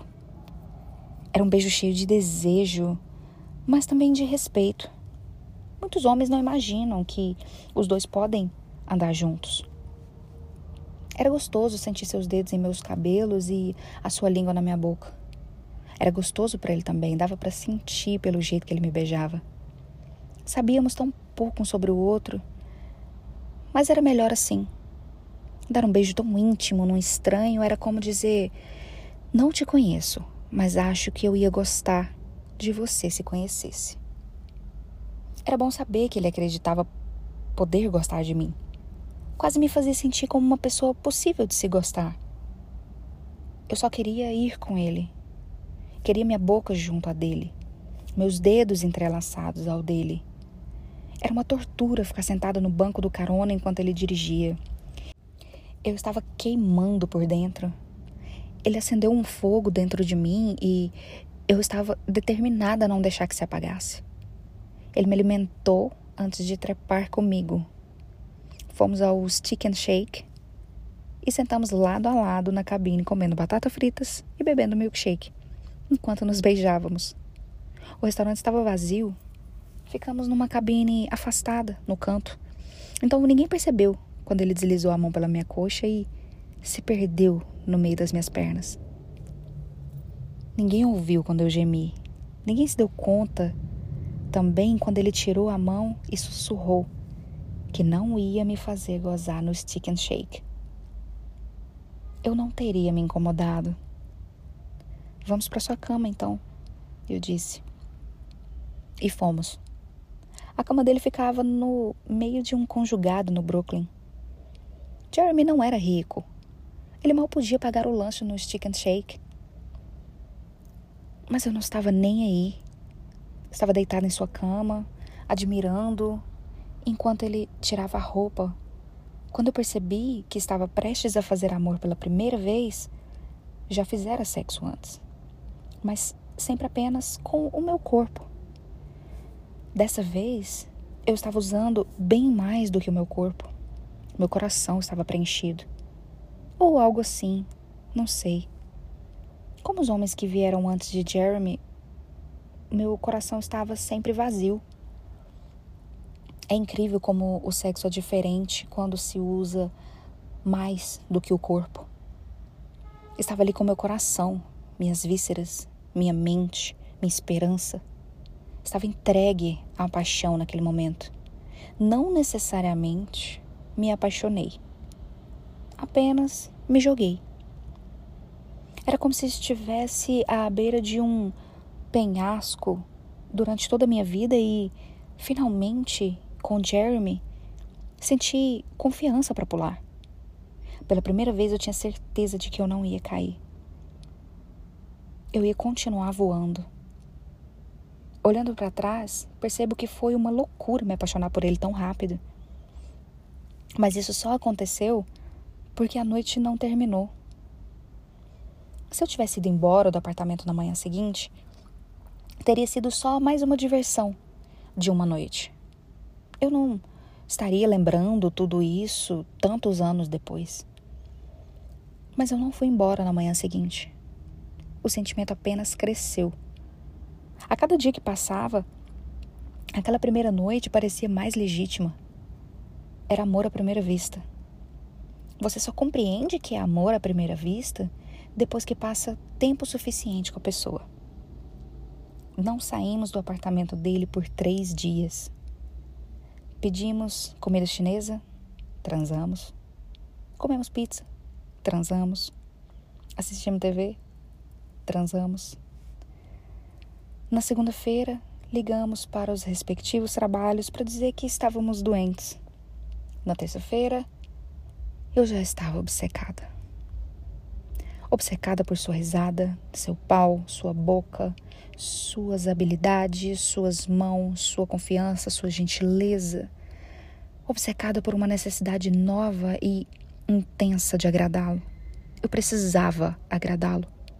Precisava ser a razão de ele sorrir, respirar, levantar da cama de manhã. E por um tempo eu fui.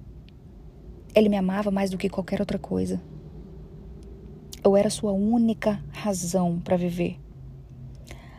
Até o dia em que descobriu algo que era mais importante para ele do que eu.